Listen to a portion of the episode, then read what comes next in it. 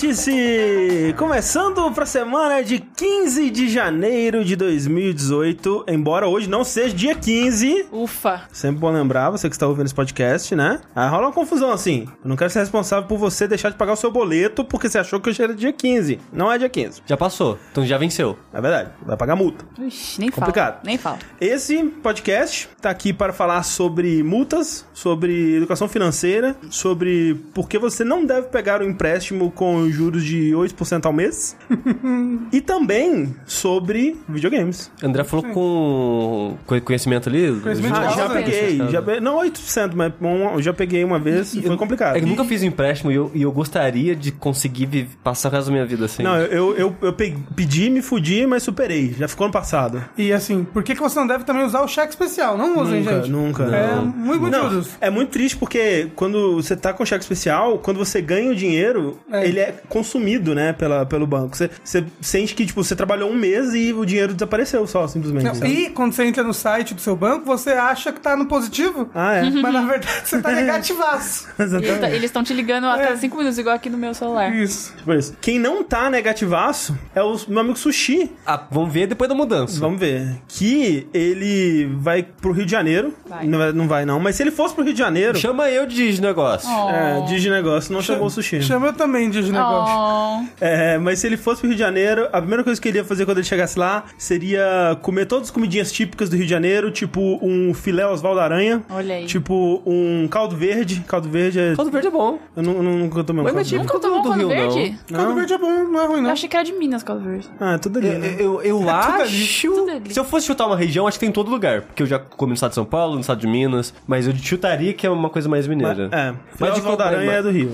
É, é de um lugar específico do Rio de Janeiro. E o bolinho de feijoada também. Bolinho de feijoada. Nunca, Feito com nunca aranhas, conheço. inclusive, de verdade. exatamente. Filé. Mas se chama o- Osvaldo. E- Esse onde tem o Oswaldo Aranha, não é que o atendimento é uma bosta? É, dizem que isso é todo o Rio. Que o de Janeiro. Assim, ah, então não sei. Do, do alto do meu preconceito sobre o Rio de Janeiro, eu não tenho grande experiência. É, é com- porque tem um lugar que, que ele é lendário, ele é conhecido por ter um atendimento ruim e pessoas vão lá pra ter o atendimento ruim daquele lugar. Asca, o nome. É, na verdade. É, mentira, muito que longe. quando das vezes que eu fui para pro Rio de Janeiro, fui muito bem tratado e não, não foi assaltado nenhuma vez. É, assaltada Ah. também não fui, já dormi na praia, não fui assaltada. Pensando nela, Não, não foi na praça. então nele. Não, não faz sentido. Eu fui pro Rio poucas vezes, mas uma das poucas vezes que eu fui, eu descobri que o ônibus no Rio é uma loucura. É uma loucura. É. Tem uma É. sigla louca. BRT, VLT, Não, é, BRC. o pessoal seguia por números, começa aí. E os E não, motoristas. Por número em BH também é assim. Não, mas os motoristas, caralho, eu nunca vi motorista tão sangue no zóio igual no Rio, cara. Ah, sim. É, bem mais sangue no zóio. Eu nunca fui pro Rio. Oh, Porra de negócio, chama o Rafa. chama o Rafa vem pro Rio, cara. Mas isso é mentira porque o Rafa agora vai pro Rio. Ah, E a primeira coisa que ele vai fazer chegando no Rio de Janeiro é ir pra praia com roupa, porque senão ele vai ficar triste. é verdade. Eu vou- vou ir pra praia pra me autodepreciar. Exatamente. Cara, porque a- o, o Rafa, ele não consegue. Se ele fosse na praia, ele ia se sentir mal com alguma coisa. Alguma coisa ia acontecer. Olha, olha só, olha só. Quando chega nesse ponto, é um ponto que passa, eu falo, quer saber? Eu não tô enganando ninguém. Não é como se eu fosse tirar a camisa, as pessoas, nossa, ele era gordo, esse filho todo. Eu não acredito. Então, agora nas férias eu fui pra Salvador, eu fui pra praia e eu tirei a camisa de boa, entendeu? Não, é que porque a criança confundiu você e você chorou durante Porra, três mas semanas. eu tava vestido, né? Ainda bem que você não tava pelado no shopping, né? Ainda bem que ela não viu um cara pelado e falou, nossa, o Papai Noel. Mas outra pessoa que vai pro Rio de Janeiro é a Melissa Pereira Ai, eu odeio pra vocês. dar uma palestra no Digi Festival. É verdade. Não sei quem é a Melissa Pereira, mas Uma palestra sobre como se livrar de homem babaca nas redes sociais. Que isso, gente. É, é uma verdade. Você, você tá com muito ódio no coração, Rafa. Eu tô nada. Já te falei que... Não, não, não. Homem babaca na rede social não é algo que você enfrenta na sua vida? sim, isso é verdade. Não tô falando de nenhum homem específico. Aham, tá. Mas eu vou dar uma palestra sobre como se livrar de homens babacas. Em 10 dias. Em 10 dias. E vai virar um filme nacional. Vai. Com Tony Ramos. Nossa, que desgraça. O Tony Ramos é um homem babaca ou ele é o homem legal. É, ele é os dois. Ele, ele tem Ele talento faz- pra isso. Ele tem um arco. Ele faz os dois papéis. Quem vai pro Rio comigo é o André. Sou eu. E ele já me disse que. Ele, assim, pra, pra todo mundo, ele falou que vai ficar no quarto, jogando videogame, mas em segredo ele falou que ele vai em todas as escolas de samba possíveis e imagináveis. Sim. Vai na escadaria da Lapa de noite. Inclusive, Vai. assim, o Sexta- pessoal sexta lá. tá achando aqui que, ah, vou pro Rio, né? Aí eu volto logo e tal, etc. Não volto antes do carnaval, não. Exatamente, vai, vai emendar já direto. É Inclusive, muito. vocês vão me, vão me ver na tela da TV no meio desse povo. A gente vai se ver na Globo. É muito samba no pé, esse menino. Samba no pé para caralho. Vou Pintado da cabeça aos pés. Pintado. nu, com Nu. um body paint, assim. Exatamente. Super elaborado, cheio de glitter. Isso. Esse sou eu. Mas, gente, olha só, antes da gente partir pro vértice em si, né? Hoje a gente vai discutir os joguinhos que a gente jogou nos últimos 15 dias aí. Fica aquele aviso, né? A gente tá falando aqui sobre o Rio e tudo mais. E você que está ouvindo esse podcast, provavelmente na sexta-feira, você provavelmente já perdeu a palestra que a Mel tá dando no Digifestival hoje. Mas. Se for a- antes da, se tiver ouvindo antes das 5, não perdeu ainda. Exatamente. Então, pra quem, né, se você talvez tá na rua assim, é tipo 4 e meia agora, tá ligado? Dá você tempo. corre pro CCBB, né, o Centro Cultural Banco do Brasil, entrada franca, isso significa... Que é um quilo de frango que você tem que doar. É, exatamente. Então, é. Você não paga nada e você pode ir lá ver a Mel participando de um, de um painel, de uma mesa sobre YouTube, né, e a nova ordem digital. A nova ordem digital, eu amo esse nome. A Exatamente. gente vai tomar conta do mundo. Às 5 horas, né? Às 5 horas e vou ficar lá. Depois das 5, depois que acabar o painel, vou ficar lá dando um rolê. Sim, eu devo ir também na sexta pra assistir o painel da Mel, ficar falando com, com vocês ah, que agora eu tô com lá. vergonha. Você vai assistir meu painel? É claro. Ah, não. eu achei que só ia ter gente desconhecida. Eu pessoas vão assistir seu painel. De pessoas Não. desconhecidas. O André vai estar na primeira fileira assim, falando. Ah, Inclusive pela internet. Eu não sei se o da Mel vai ser streamado. Eles seriam te falado se é, fosse. não, não fiquei sabendo. Mas é, o, o meu ele vai rolar no dia seguinte, no, no sábado, dia 20. E também vai ser às 17 horas. Esse vai ser streamado, eu não sei ainda links. Eu imagino que vai ser streamado no Facebook deles, né? Do, do Digifestival. Tem os links aqui na, na descrição da página deles do Facebook. Você pode procurar também no, no Google por Digifestival para mais informações. Mas é basicamente isso. Dia 19, dia 20, é, às 5 horas dos dois dias. No dia 20, o pessoal do grupo dos padrinhos, né? Eles estão organizando um encontrinho que provavelmente vai ser no Vikings, que é um restaurante que tem, tipo, um. um- Onde foi o outro, né? Onde foi o outro, exato, que eles organizaram no Rio. Então, assim, não é necessariamente só para padrinhos, mas eu, eu, eu vi que o link foi divulgado lá. Eu vou ver se eu posso divulgar o link no, no, no post aqui também. Não sei se o pessoal tá querendo fazer uma coisa mais fechadinha. Eles que estão organizando, não tem nada a ver com isso. Mas eu vou estar lá, é, a Mel já vai ter ido. Eu já vou estar aqui em São Paulo, mas se Ah. divirtam por mim. Sim. Então, apareça por lá, vem dar um oi pra gente. A gente quer conversar com vocês, tirar foto, dar uns beijos na nuca, essas Opa! coisas tudo aí. Não dê beijo na nuca, favor. Por favor. Pra começar o vértice, assim como no vértice anterior, eu vou falar de uma metralhadora de joguinhos curtos. Opa. Que nessa última quinzena eu joguei alguns jogos. Entre eles, um jogo que já foi falado aqui, então só vou falar por cima a opinião que eu tive do jogo, sempre foi que o Oxenfree, no caso. No- os adolescentes não me irritaram. Olha aí. Tirando uma em específico, que, é a Clarissa. Que eu acho que ela é feita pra irritar mesmo. Exatamente, porque é impossível o jogo esperar que você goste Sim, dela. sim. É tipo a- a- aquela japonesinha do Until Dawn. Until Dawn, é. É, que é, É. é feito pra você odiar ela também. Nossa, é verdade. O Oxenfree eu gostei da parte do rádio, a maneira que você usa ele, a maneira que tem os coletáveis, né, que as pedras, você tem que Uhum. achar frequência perto de umas pedras específicas, você vai achando fragmentos, né, de, de paradas. Todo o mistério dele durante eu achei bem interessante, tava intrigado. A maneira que ele faz aqueles loops dele era tipo, opa, era, era sempre bem Sim, interessante quando tava acontecendo. A conclusão eu não gostei tanto. Eu não vou dizer que eu achei o jogo terrível, mas eu fiquei decepcionado. Eu terminei ele bem decepcionado assim com a conclusão da história. Uma, uma das coisas que eu mais ouço dele é isso, que a conclusão da história não é tão. Velho, eu- é que é aquela coisa. A, a Clarice, ela jogou e gostou. Eu joguei achei mais ou menos. Mas nenhum de nós lembra do final. Tipo, foi É, tão eu- esquecível assim. Eu joguei mais recente, eu É, lembro. é. Eu gostei e, e também o final que você pegou, ele é mais diferente, né? É, é. Ah, é uma, uma coisa que eu ouço falar muito desse jogo é que o sistema de conversa, né, de diálogo dele é bem revolucionário. É, Ele é bem, bem diferente. é, a Mel ela comentou que ela não gostou muito porque ela achou muito rápido. Sim. Teve algumas conversas que eu fiquei, eita caralho. Mas de modo geral eu gostei do ritmo, eu gostei de ser diferente. Porque É mais outros- natural, né? Exato, porque a maioria dos jogos é diálogo, pausa, você pensa o que você vai responder. E quando tem tempo, é um tempo, sei lá, 20 segundos, sabe? É, é qua- quase uma novela, né? Que os, os jogos normalmente É. são quase uma novela, que um personagem fala tudo que ele tem que falar, e aí depois você fala tudo que você tem que falar. Aí, Exato. e, e aí no, Oxenf- no, no Oxenfree, eles tentam, né? dar É, é, é mais. Tarantino, digamos assim. É um atrás atropelo o outro é como se fosse uma conversa normal. E o que me dá toque um pouco é que quando eu escolho minha opção, É. eu atropelo literalmente a pessoa e eu não termino de ouvir o que ela tá falando.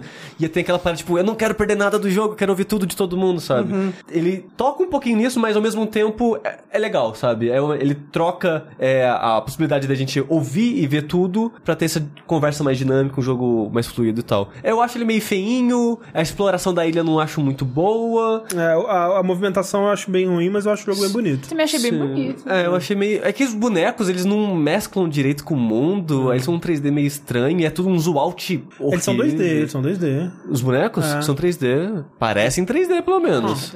Eu, joguei, É, é, eu joguei no Switch, pra mim pareceu 3D lá, não sei. Você jogou Zoom só out. portátil ou jogou na TVzinha? Só portátil. O zoom out me incomodou um pouco também. É, eu achei muito distante as É. coisas. Mas assim, eu, eu não. hum, eu- é um jogo ok, sabe? Tipo um 6 assim? É É, ok. foi o que eu achei também.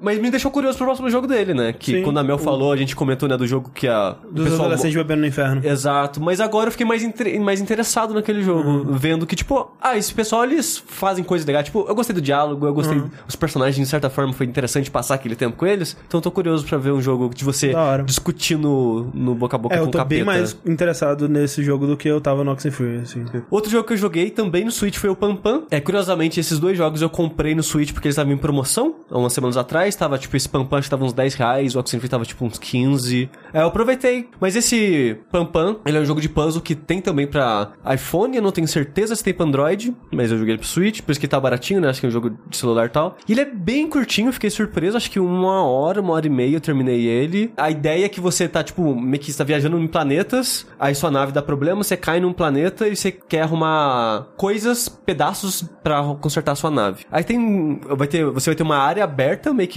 uma área daquele planeta, e conforme você vai resolvendo o puzzle, você vai abrindo áreas, mais áreas pra conseguir outras peças, uma peça que vai gerar outra coisa. Mas só que é, é bem de boinha, o puzzle é bem simples, é, é bem um jogo de passar o tempo, sabe? Como é que é a visão dele? É, é de cima, meio top-down, assim, meio de ladinho. PAN, PAN. É PAN, PAN. Tipo, eu acho que ele funciona. Eu não sei como que ele joga no celular, porque, tipo, você gira a câmera e é importante você ficar girando a câmera, né? Pra enxergar Aham. todo o cenário. E ele tem movimento analógico, né? Porque é jogo 3D e tal. Eu não sei como é que ele funciona no celular. Ah, pra- Sei lá, um, um dedão pra movimentar o personagem E o outro pra girar. É, é que eu sempre acho estranho, tipo, analógico simulado em, em celular e tal.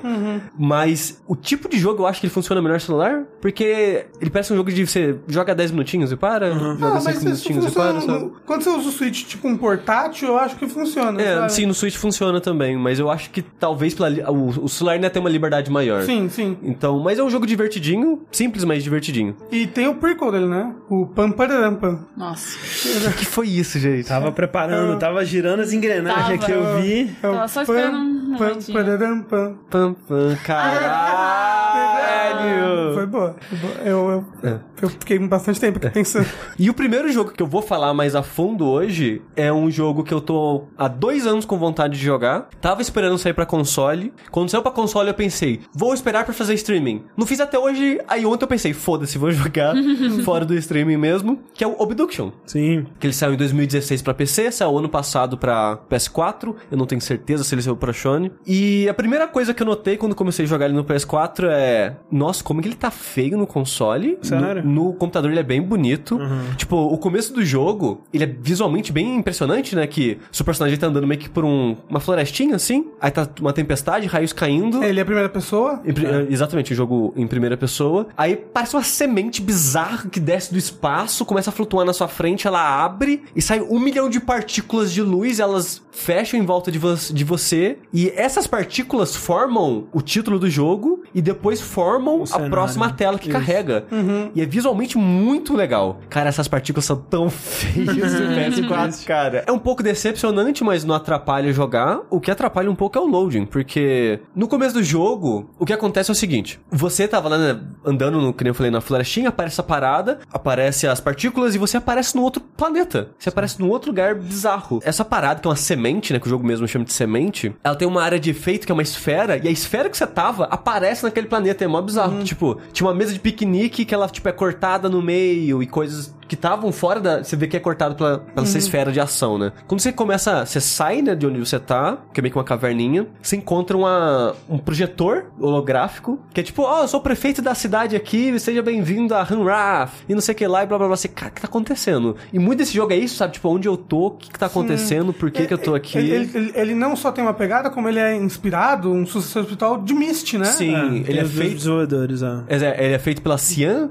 ou no Cyan, né? Cyan, É. que é o estúdio que fez Myst. Esse jogo foi, foi um jogo de Kickstarter, né, que eles fizeram com a ideia de ser um sucessor espiritual do Myst, e ele é bem parecido com o Myst mesmo. É, Myst, pra quem não sabe, era um jogo de PC lá da década de 90, né? Isso. Em isso. que ele tinha essa pegada de mistério. Você tá numa ilha misteriosa, e aí Exato. você ia É. resolvendo os puzzles. Ele em primeira pessoa, É. resolvendo bem focado em resolver puzzles, que era coisas de operar mecanismos e tudo É. mais. E Eles pegaram muita coisa que fizeram parte do que era Myst e eles meio que adaptaram pra esse jogo. Tipo, esse é a parada holográfica que eu falei, é uma pessoa. Um é, ator tipo, mesmo, É um filmado, ator, né? exato. É uma imagem filmada do ator falando, ah, não sei o que lá, blá blá blá. E todas as paradas holográficas que você vê, que tem algumas na cidadezinha, são assim, são pessoas diferentes, atores diferentes. E não só holográficas, né? Ele faz um que é bem legal, que é um cara que tá te ajudando, Sim, o supostamente. Cécio. Você bate numa porta, tipo uma, porta de um bunker, assim, que tem uma janelinha de, de tipo uma janelinha de submarino. Então você abre ele, abre a janelinha assim, e aí tem uma pessoa lá do outro lado. Só que como você nunca interage, ele tá meio distorcido pelo vidro e tal, essa coisa toda, eles conseguem disfarçar que é um, um vídeo, né? Então é tipo, eles usam umas, umas soluções bem criativas pra Criativas, não né? ter que fazer motion capture e modelos 3D, Sim. que é muito mais caro e trabalhoso. É, e eu imagino que eles fizeram isso um pouco também, porque é meio que os outros jogos da série faziam. Sim, sim, sim. Tipo, outra coisa que a série fazia, o, o Myst, na verdade, não fez muito disso, que ele é um jogo bem mais contido e tal, curtinho. O Riven, ele tem um esquema de meio que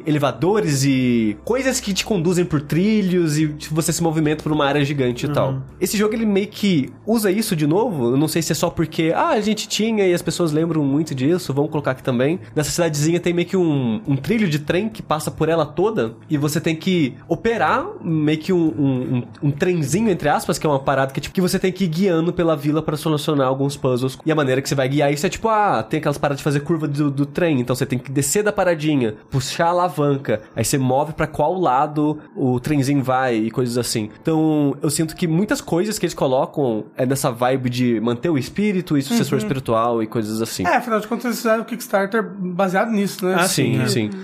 Eu joguei o Myst, não na época que saiu, porque era muito novo na época, mas tipo, sei lá, em 2005, 2006, assim. E mesmo naquela época eu gostei bastante dele. Eu joguei a versão, né, que é 3D, porque o Myst, o, o Myst original, ele é imagens, e você vai clicando... Pré-renderizado, tipo Resident Evil, assim. Exato, e depois eles fizeram né, um Myst 3D, que é tipo em primeira pessoa, você tem movimentação livre pela, pela ilha e tal. E eu gostei bastante desse jogo na época, ele era bem diferente de tudo, e ele ainda é um pouco diferente de tudo, porque você, você aparece, você nada te ensina nada, a maneira que os puzzles funcionam, como o André comentou, são sempre por mecanismos, não são... Encontrar a galinha com a rodando no meio É, e usar ela pra atravessar Exato, o a seu ponte. personagem não carrega nenhum item em momento algum.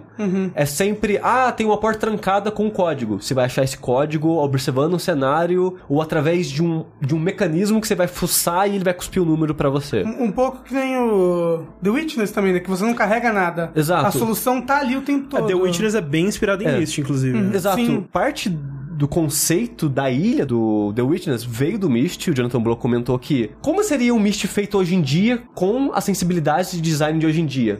E ele foi lá e fez. É, o tipo de puzzle ele mudou, porque ele criou né, os puzzles dele Sim. e tal, mas a maneira que a ilha funciona, é, a vibe né, de você estar num lugar misterioso que você não entende, que você vai progredindo aos poucos e descobrindo a história aos poucos e tal, é bem inspirado em Myst. Só que eu acho que o Jonathan Blow fez um ótimo trabalho em atualizar aquele formato. O Obduction, ele não atualiza o formato. Ele é um jogo naquela Ele pegada. é intencionalmente retrô, assim, né? É.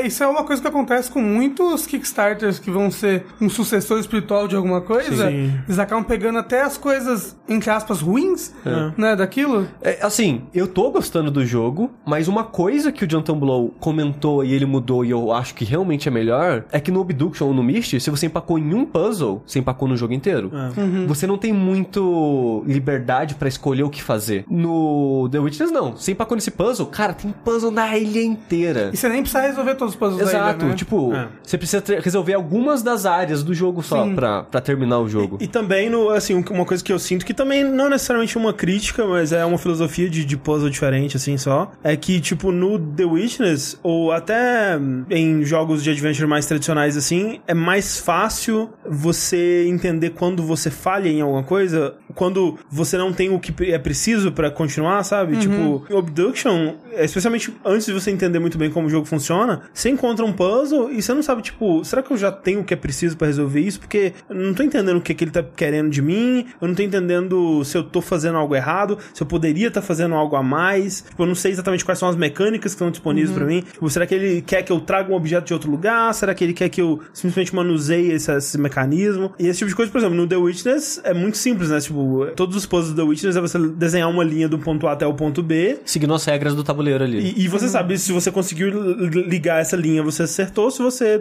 não conseguiu, ele te fala. É, você vai fazer e, pé. e acabou. É. É. Tipo, a- o fail state dele é muito mais claro, assim. Sim. Como eu já joguei jogos do tipo, eu já sabia mais ou menos o tipo de pegada, já meio que sei ler o jogo, então eu consigo ler as pistas que ele dá com mais fluidez. Tipo, Eu até tava comentando com o André agora antes da gravação, que essa parte da vila, cara, eu fiz muito rapidinho. Aham. Eu enrolei porque o jogo ele é um pouco lento, né? Essa que eu falei, ah, guiar o trem é devagarzinho, que você aqui anda um pouquinho, desce, puxa a alavanca, sobe, anda um pouquinho. Então ele é um jogo que eu, eu imagino que vai incomodar muita gente, porque ele, o ritmo dele é bem lento. O que não me incomoda é porque o jogo, ele é um jogo meio que obtuso em muitas coisas, né? Então, enquanto eu tô andando de um... Obtuso, chão. Eu fiquei, eu fiquei quietinha, eu ia fazer. É, eu vi, eu vi o ol- olhinho da Mel brilhando. Eu olhei pro Rafa ali, ó. Então, enquanto eu tô andando de um lugar pro outro, eu tô sempre pensando no que, que eu posso fazer. Então, eu meio que não tô desperdiçando esse tempo de qualquer forma. O que me incomoda é só os loadings mesmo, porque no começo, quando você tá mexendo nessa vila, até você meio que acabar os puzzles dela, você só fica ali. Então é de boa, você vai meio que andar em círculos, abrir atalhos, abrir novos caminhos, não sei o que lá, não tem load. Quando você começa a acessar outras áreas do jogo, começa a ter loading. E, e às vezes tem puzzle que você tem que ficar pulando de uma área pra outra. Ah, não. Aí, cara, tipo, vou pra vila, um minuto e meio. Mexo em uma coisa da vila, volto pra outra área, mais um minuto. Nossa. Aí dá um pouquinho de preguiça. Aí hoje, tipo, antes da gravação eu tava jogando um pouquinho. Falei, ah, nada, tem que fazer um negócio aqui, né? O que? Vai dar loading. Vou lá na cozinha, vou esquentar a água do chá. Voltei, esperei o load ainda. Caraca. E assim, sabe? Então, no PS4, né? No PC, eu imagino que vai ser É, mais rápido. eu não me lembro de muita coisa com load, assim. tipo, Porque, que nem você estava falando, né? é- A premissa dele, é, e eu não terminei o jogo, mas eu tava bem fascinado pela história e o que ele tava tentando fazer, tipo, na Sim. construção do universo dele. Que é tipo isso, é, é- tem essas sementes, pelo que eu entendi, pelo que eu entendi até onde eu joguei, que elas chegam em, em mundos específicos, em lugares específicos, e ela pega uma bolha desse mundo, quase como se fizesse um recorte, né? Desse mundo, e trouxesse essa bolha como um pedaço desse mundo pra esse outro mundo. Então, esse outro mundo onde se passa o jogo, ele é feito de várias dessas bolhas, né? E elas estão perto uma da outra. Então, você tá num lugar que, como se disse, é uma vilazinha, né? Hanrath lá que eles chamam. Mas aí você, tipo, vira num canto assim, e aí você vê uma paisagem totalmente alienígena, né? Que faz parte de outra bolha que tava. que foi acoplada ali do lado. Então, é nesses pontos que dão os loads e esse tipo de coisa. E Exato. é, é parte do conceito do jogo que eu acho legal, mas, né, que pena que no PS4 tá, tá Exato. ruim a performance. Esse jogo é um jogo pra PC, cara, porque tem muita interface que você vai mexer que no analógico não funciona direito, sabe? Tem um É puzzle. pensado pra mouse, né? Exato, porque, tipo, tem um painel que você vai mexer que são várias bolinhas, você tem que ligar as bolinhas pra fazer um, tipo uns desenhos. E, cara, e fazer aquilo no analógico, cara, é um sofrimento. Mas imagina que no mouse pff, seria bem fácil de, de boa de fazer, sabe? Mas assim, dá pra jogar, mas deve ser mais barato e melhor jogar no PC. Então, por favor, joga no PC se você tem um PC. Sim, sim. Mas eu tô achando. Se você não tem, aí é difícil jogar no PC. Eu tô gostando do jogo porque a história que o André falou tá muito interessante, tá intrigante, assim. Ah, Porque assim, eu não vou falar muito porque parte da graça do jogo é descobrir o que tá acontecendo, o que é essas árvores, o que são as sementes, cadê as pessoas, porque você chega na vila, todo mundo sumiu. A parte da história se dá sempre em arquivos, livros que você vai achar e você vai ler. E é muito interessante o universo que eles estão criando, porque, tipo, a gente tá num planeta alienígena e as pessoas se vê documentos, tipo, ó, a primeira galera que chegou, o que, que eles acharam?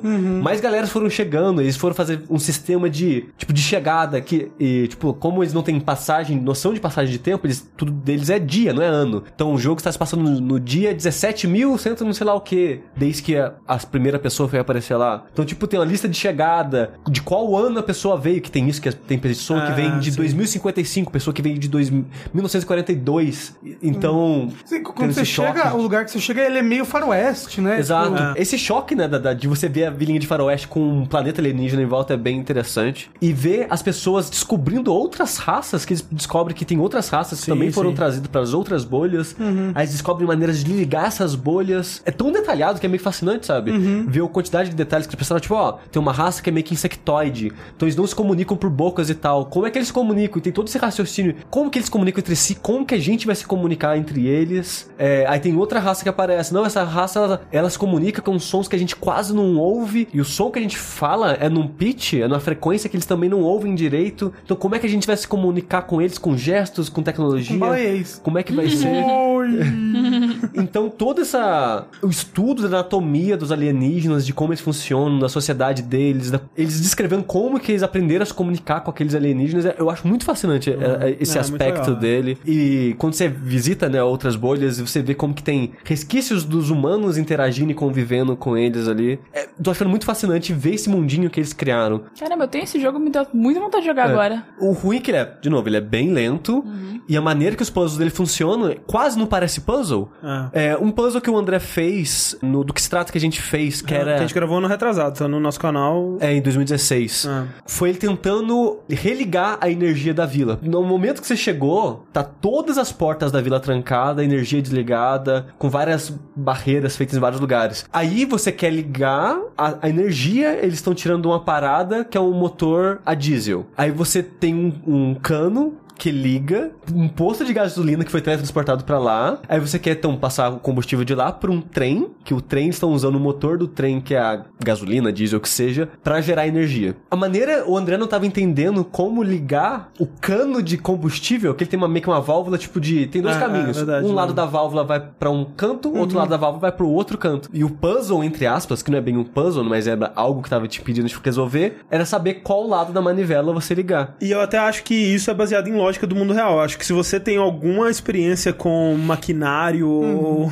operando esse tipo de coisa, assim, você saberia esse tipo de lógica. E pra mim, pensando assim na, na lógica da minha cabeça, pra mim era o oposto de como realmente funcionava. E por isso que eu não tava conseguindo fazer. É, só, só pra dar um exemplo, né? Não vai estragar o jogo, que é uma parada bem simples até. E bem do começo. E bem do começo, o, o que acontece é o seguinte: quando você olha pro trem, aonde o combustível chega e sai, tem meio que tem um Y, um cano em Y, digamos assim. Então ele tá vindo de um lugar e pode ir pra dois. E tem aquela parada tipo de, de mangueira, de, de torneira de quintal, coisas assim, que não é um negócio de girar, é só um ferrinho que você puxa pra cima e pra baixo, que você abre a água com tudo ou fecha aquele caminho. Você colocar aquele essa manivela no caminho do cano quer dizer que você tampou aquele caminho. Então, quando você olha, você vê que tem umas plaquinhas, umas coisas nesse Y, você vê que um caminho fala, tipo, combustível e o outro caminho é despesa de excesso de combustível. Então você tampa o caminho da despesa pra ir pro pra parada encher de combustível e encher. E esse é, esse é o puzzle entre aspas, você lê as coisas e entender. Ah, tá, eu tenho que fechar esse caminho. E muito desse jogo é isso, sabe? É você olhar pra uma parada, Interpretar. interpretar como é que eu faço pra isso funcionar, como é que eu faço pra Como é que isso essa máquina funciona? Exato. Tem uma parada que é.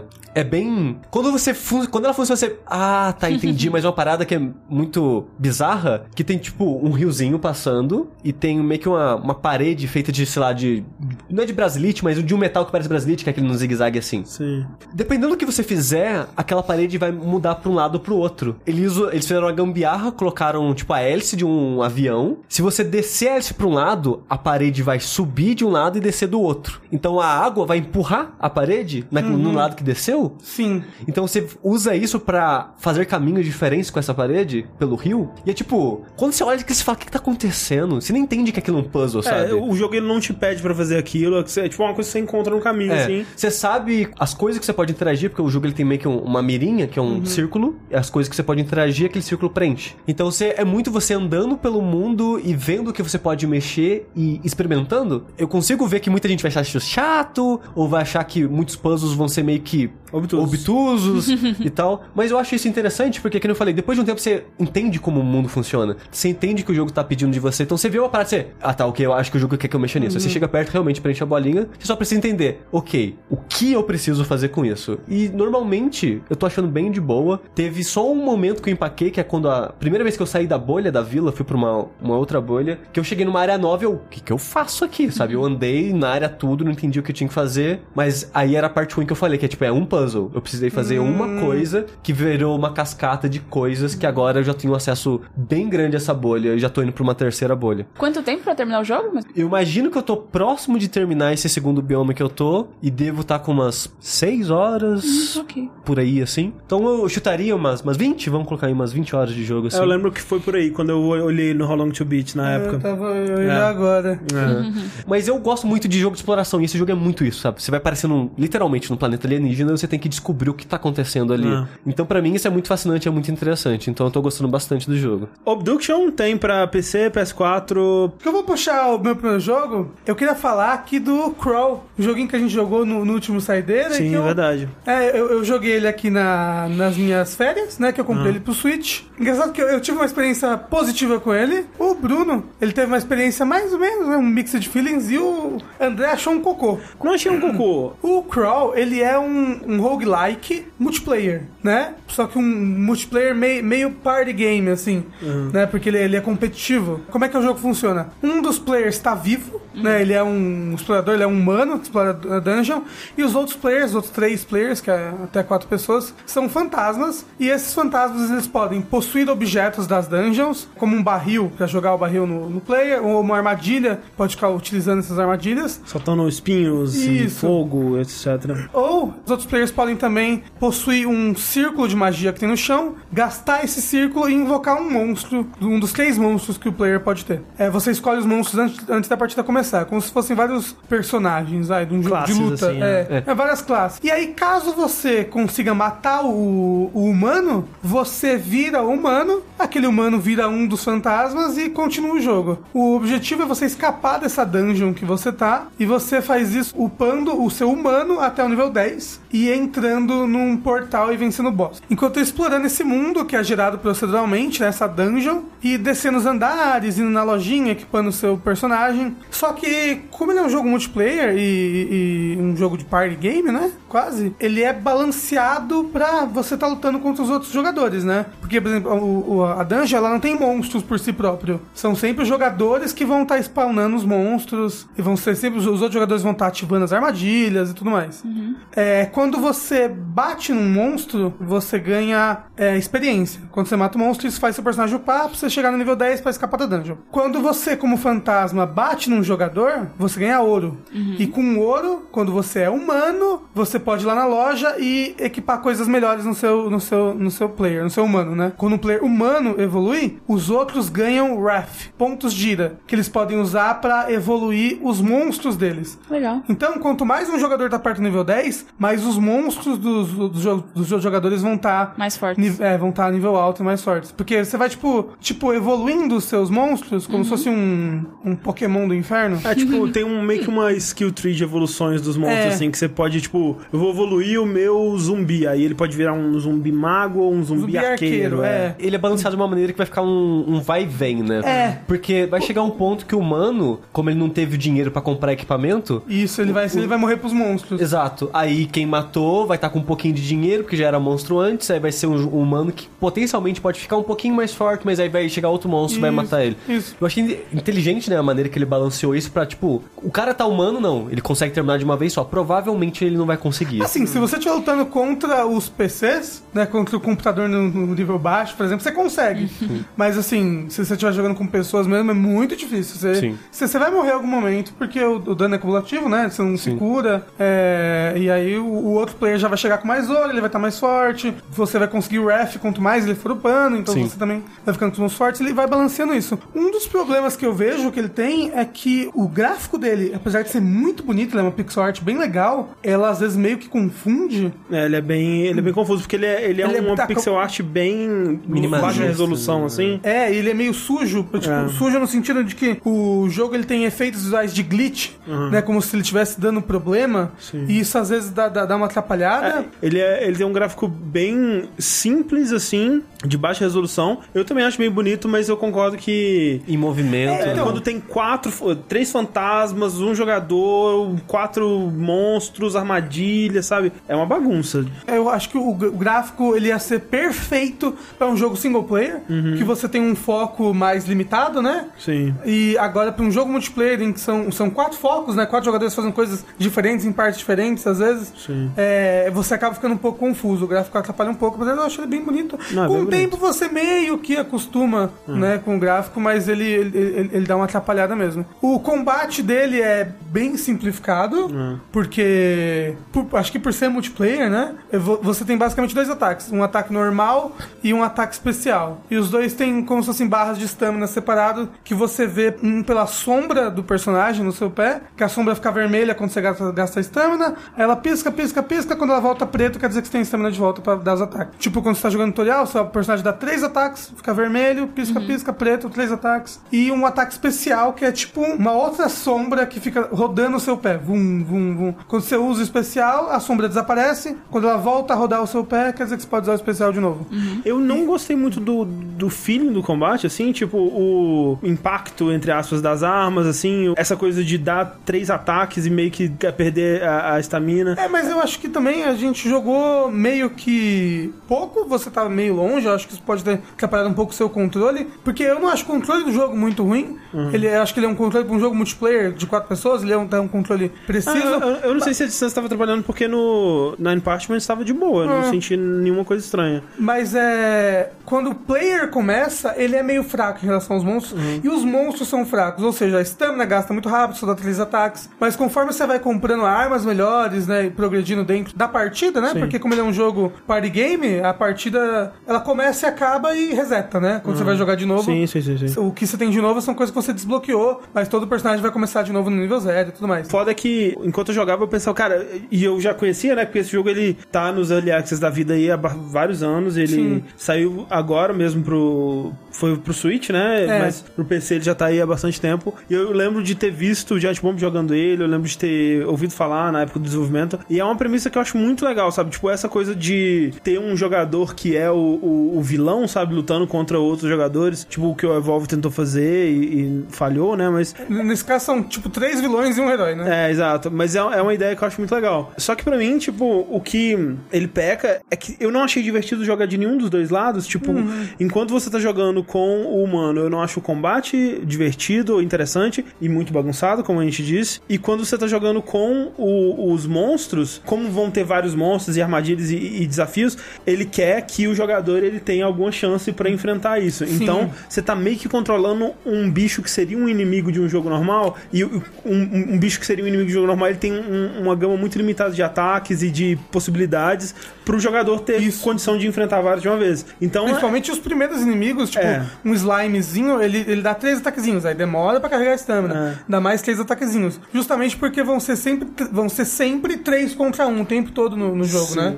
E- É. Então ele tem que balancear pra esses três não serem tão fortes assim. Exato. Apesar dos monstros finais serem apelões demais, né? meu? Eles são muito fortes. Sim, eles são mais fortes, você dá mais ataques, mas também não acho divertido de controlar. Porque, por exemplo, tem um, um arqueiro ou um mago que lança um- uma fireball ou uma flecha. Não achei legal de mirar, sabe? Não achei legal de tentar acertar essa flecha. Também tem o problema de que quando você tá com o jogador e você tá andando por um cenário, né? Você tá tentando ir pra algum lugar, aí chega alguém e sumona a parada você fica preso na sala. O que é meio frustrante, né? Mas que é o papel dos outros caras. Mas quando você tá jogando com os fantasmas, você se sente meio que como jogando com o Tails no Sonic 2, que o jogo tá sendo controlado por outra pessoa e você fica meio que tipo, o que que tá acontecendo? Meu Deus do céu, mudou de tela. Onde que tá o negócio? Tem que achar antes dele ir pra próxima tela, pelo amor de Deus.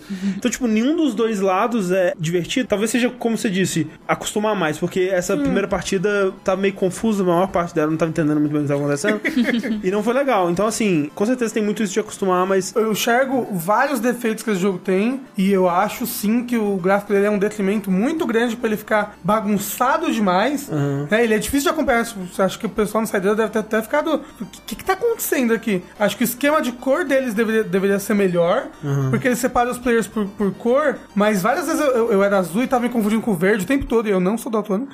Talvez. Não sei. até onde você sabe. É, eu tava me confundindo direto com os outros personagens. Talvez ele tivesse, tivesse ter um gráfico, não sei se mais simplificado ou, ou mais mais detalhado, mais, mais destacado. Eu acho que um gráfico com mais detalhes, onde você pudesse É, diferenciar melhor isso, cada, e- quem é cada personagem e, e, tal. e- e cores menos pastéis, Hum. talvez, pra você, para destacar mais as cores no jogo, você perceber mais aonde você tá. Mas depois de jogar ele algumas vezes, eu, eu, me- eu, eu me divirto com ele. Ele não é um party game que eu gosto de jogar, tipo, duas vezes seguidas, sabe? Duas partidas. Eu acho que uma partida tá bom pra depois Uhum. É, jogar no outro dia ou jogar Sim. depois jogar alguma outra coisa. E eu até acho que, como um party game mesmo, ele não é muito bom pra novos jogadores, assim. Não. Um dos motivos de eu não gostar de jogar multiplayer de modo geral é que eu detesto entrar numa parada onde todo mundo já sabe o que fazer e eu tô aprendendo ainda, sabe? Uhum. Especialmente jogos que não tem como você treinar um pouquinho antes de, de entender o que você tá fazendo e tal. Eu tenho muito essa coisa de, tipo, eu vou atrapalhar a diversão de todo mundo se eu entrar aqui, porque eu não sei jogar essa porra, sabe?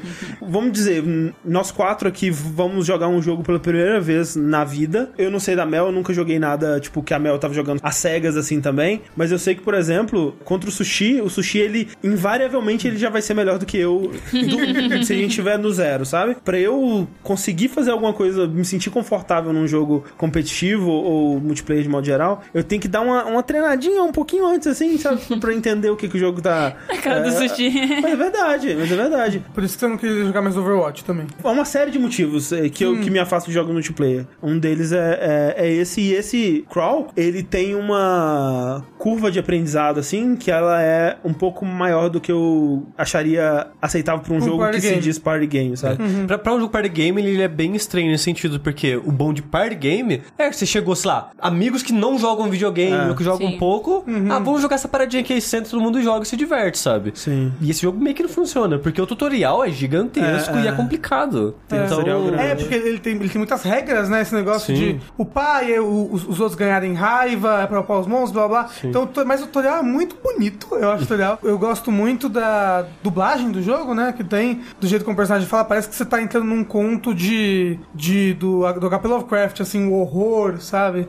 O lugar que você tá, um lugar amaldiçoado pelos deuses antigos. E eu me diverti bastante jogando ele. Eu, eu, eu joguei com outras pessoas já. Eu acho que ele é muito bom pro Switch, porque o Switch tem um negócio de você poder sempre jogar de duas pessoas, pelo menos, qualquer coisa. Aham. Né? E, e os comandos dele são simples, porque ele tem basicamente andar e dois botões, ou três botões, então, tipo, de boaça pra jogar. Tô ansioso pra jogar mais ele com mais pessoas, mas ele tem esse negócio mesmo. Tipo, chegar alguém novo em casa pra jogar, só só, ensinar só, tudo de É, novo. e, e só se for alguém, tipo, tipo sushi. Se chegarem as minhas primas lá em casa, Não. é só eu vou me divertir com o jogo. Elas não vão se divertir porque eu vou ficar batendo nelas. É, é bizarro, porque assim, é meio estranho falar que não é um party game, mas a ideia é que você tem que juntar quatro pessoas no sofá pra jogar uma partida única de, lá, 30 minutos ali, parece uma experiência de party game. Mas eu acho que para uma festa mesmo, ele é um péssimo jogo, sabe? Sim. Ele não é, tipo, sei lá, um Jackbox Party, ou sei lá, até aquele Genital Jousting. Tipo, tem muito jogo hoje em dia que ele funciona, sabe? São jogos simples que você joga só 10 minutos ali, você se diverte, ri, tem o próprio Indie Hog, sabe? Que ele tem camadas, mas ele é simples de pegar e jogar. Agora, se você É. tem três amigos hardcore aí, né? E- Exato, né? O, o, o bizarro do Crown é que, tipo, você tem que juntar pessoas que já têm costume de jogar e, e pensar, ou vamos jogar Crown? E sentar e jogar ele, É, sabe? escolher o Crawl me parece uma coisa. Quanto que o Crawl tá custando no Switch, Rafa? É, o Crown no Switch ele tá por 15 dólares. Apesar de que eu comprei, eu comprei ele no, no Natal, ele tava mais barato. Aham. E na Steam ele também é 15 dólares. Então deve ser uns 30 e poucos reais aí. É, eu não sei, né? 20, Se, se 20 na Steam brasileira às vezes tá mais barato, às vezes tá mais caro, né? É, mas deve ser em torno de 32, 37 reais. e- Eu me diverti nele jogando sozinho também, por tá, tipo, vendo como é que eram monstros diferentes, ataques de monstros. E o boss final, ele. Quando a gente jogou aqui no Side, a gente pegou o pior boss final que tem, que ele é muito confuso, mas o boss final que você enfrenta quando você faz o tutorial, o tutorial inteiro, né? Porque ele te deixa continuar o jogo a partir daquele ponto, ele é mais bacana, porque ele, ele tem é, coisas de boss mais tradicional, tipo, ele só fica aberto pra você atacar ele em um momento só, entendeu? E mesmo com os seus jogadores controlando as partes dele, o que, que o boss faz? Ele tem um momento que ele abre a boca pra tirar um laser. Você tem que pegar um dos bichos que fica spawmando e jo- jogar o bicho dentro da boca dele, aí ele fica aberto pra você bater. Então é divertido essa mecânica. O outro boss que a gente jogou aqui, ele é meio que a moda caralho, vai batendo, ele vai, ele vai fazendo as coisas dele, você vai continuando batendo o tempo todo e tentando desviar. O outro boss eu acho mais, mais tradicional Zelda, sabe? Isso deixa ele melhor. Mas é legal, eu me, eu me diverti bastante com ele. Crawl, então, Bom, eu joguei no celular Reigns Her Majesty, que é a continuação do Reigns, que é da Devolver. Vocês jogaram? Sim, a gente falou dele aqui no, no Vértice quando lançou esse primeiro Reigns. Eu não sabia que ele era uma sequência, sequência eu, eu tinha ch- chutado, assim, pelo que eu tinha. pouco eu tinha visto desse jogo, que seria uma expansão, não é isso? Não é uma expansão. É, é, assim, é, é estranho falar que é sequência, porque é meio que a história não continua, É. né? Mas é outro jogo, é isso que eu quis exato, dizer, é. Exato, é, outro jogo. Isso, é completamente o jogo. Você, nesse jogo, você é uma rainha, e aí ah, você tem quatro ah, pilares ali do seu reino, que é a igreja, o povo, o exército e o tesouro. E aí a sua, a sua missão, as pessoas vão vir até você, vão vir alguém da igreja, por exemplo, e te dar um problema. E aí você tem duas opções, o, a esquerda e a direita. Então, por exemplo, tem um assim, ah, é, o povo está com medo da cor vermelha. Você acha que a gente deveria rezar? Aí de um lado você fala, não, e do outro você fala, sim, vamos rezar. Bora rezar. É, e aí É um jogo só de escolhas. é um jogo de escolhas. E aí, dependendo da sua escolha, por exemplo, você fala, sim, vamos rezar. O seu, o seu computador ali da igreja vai ficar, vai ficar bom, só que o seu, por exemplo, do povo ou de outra coisa vai, vai baixar. E, e se qualquer um dos medidores zerar ou encher, você perde. É, o, o esquema é o equilíbrio, você tem que estar todos equilibrados. Por exemplo, nesse caso aí, se você deixa a igreja no zero, aí acontece, sei lá, tipo uma. O pessoal da, da igreja, eles. é, O povo se revolta, alguma coisa assim. É. E se você deixar no máximo, a igreja dá um golpe de estado e te mata. Isso, é. Nossa, parece a vida real. É, e você morre várias vezes durante o jogo e faz parte do jogo. Você começa com uma rainha X, e aí você morre depois de alguns anos, e aí você muda de nome. Ah, você, Você joga você- com a você- filha, você morre porque ela envelhece ou Isso, alguma é. coisa É, ou ah. porque alguém. Ou porque morreu do- durante um, ataca, um Isso. ataque de alguma coisa.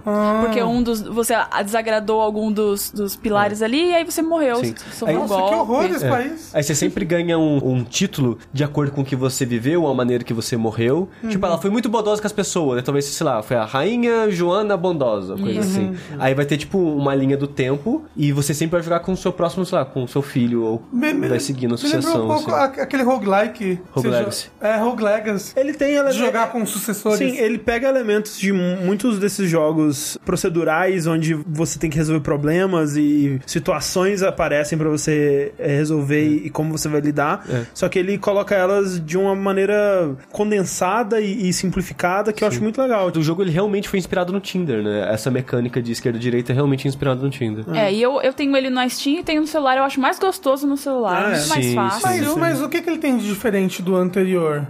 Você é uma rainha É outro jogo, e é, no outro no- você é um rei. É, você É, era um rei, situações eram vão outras situações. Era tipo. Ah. É, um, é um jogo 2 mesmo, ele vai te dar Isso. mais conteúdo naquela E- mesma pegada. E uma coisa que ele tem de interessante é que as situações dele não estão todas lá de cara. Então, às vezes, você vai criando situações naquele seu personagem que vai te possibilitar, sei lá, conhecer uma pessoa diferente e a seu próximo, o próximo personagem vai ter outras situações por causa dessa personagem nova. Tipo, acho que no primeiro Reigns tinha, sei lá, uma bruxa. Aí você ficava amigo da bruxa e começava, tipo, tinha uma série de coisas com a bruxa. Aí você virava amigo de outra pessoa atra- através das transformações, da- das suas escolhas. Aí gerava outras possibilidades e Você tal. chegou a jogar o primeiro, não? Eu joguei um pouquinho do primeiro, é. E aí eu joguei esse Remerged naquela festa que teve da Devolver.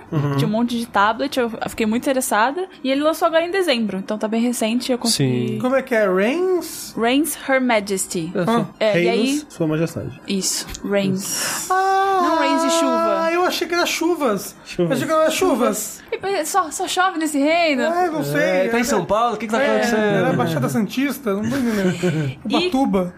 Cada vez que você começa um, um reinado novo, você tem umas missõezinhas, né? E, por exemplo, assim, a, a segunda que eu joguei, eu assim, ah, você tem que reinar por cinco anos no mínimo. E Uhum. aí, quando você vai completando essas missões, você ganha uns itens que te dão uma ajuda durante o jogo. Você pode usar um item especial. É. Ele, ele tem um final final, tipo uma hora que ele para. Ele tem um final, eu não cheguei no final ainda. Porque assim, é isso que eu queria Ele tem um falar. objetivo? Um objetivo, você tá, sabe desde o começo, esse é o objetivo final do jogo? Não, Ou você vai não, desbloqueando? você vai desbloqueando as Os personagens vão missões, tendo né? objetivinhos, assim, pra você cumprir. É. E, e, pelo menos no primeiro, tinha objetivos que você meio que nem sabia o que que era pra fazer, e aí você Sim. ia tentando meio que descobrir, ou tipo, ah, encontre a lebre branca. Aí você, tipo, peraí, como é que eu vou encontrar a lebre branca? Então, surgiu a oportunidade, você vai pra cidades ou vai pra floresta? Ó, eu vou pra floresta que talvez tenha uma Isso, lebre é. branca. né? Então, tipo, você, você meio que vai se guiando através Sim. dos seus objetivos, assim. É, É, só que é, é- eu acho divertido, mas ele chega a um ponto que ele fica um pouco cansativo, eu acho. É que você repete bastante. A mecânica é sempre a mesma. Mesmo, e ah,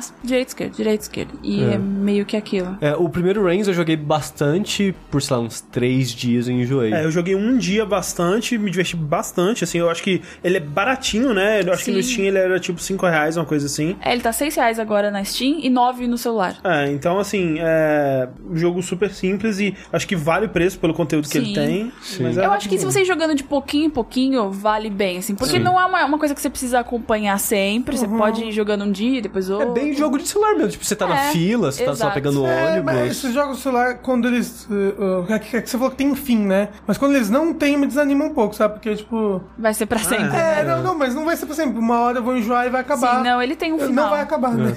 É, o primeiro Reigns eu não terminei ele, deve ter muita coisa, mas eu empaquei na parte que, tipo, ah, você tem que sobreviver 85 anos. Eu- não, eu acho que eu tinha que sobreviver até o ponto que eu morria de velhice e continuava com meu filho antes de um estado de falha. Acho que era nisso que eu tinha que fazer. E eu nunca consegui sobreviver tanto assim. É muito complicado sobreviver nesse jogo. Ah. Porque qualquer coisa você morre. É que acho que cada escolha só é um ano. Aí, tipo, pô, é muito difícil você chegar a ficar velho ao ponto de você, tipo, que tem como você suceder, tipo, continuar com seu filho sem ter um momento de falha. Aí é conta como se fosse o mesmo reino por centenas de anos. É muito difícil fazer isso. Mas é gostoso de jogar. É, ele é divertido, sim. É, eu sugiro pra celular, pra computador eu não, não É. recomendo. A gente recebeu pra PC, né? O André jogou no PC Eu joguei até. no PC, é. Mas eu olhei aquele jogo e falei, cara, eu não vou jogar isso no PC. E acabei comprando pro celular mesmo Não, assim. ele tá no- celular. No, no, no, no PC você tem que ir arrastando com o mouse? Isso. Ou você pode apertar direita e esquerda, assim também? Eu acho que dá pra você apertar Talvez dê pra você apertar, mas é, o, não era nem arrastar, era você clicava de um lado e clicava do outro, assim, pra qual você queria. É porque, sei lá, me parece um, um movimento chato de ficar fazendo. Ah, não, e perde toda essa brincadeira com o Tinder, que eu acho que é a parte mais legal. Tipo, ele nem ocupa a tela inteira, sabe? Ele é um quadrado, um, É um retângulo. um retângulo vertical na tela, assim. Jogo de podcast, né, então? É, ele é bem. É assim, é,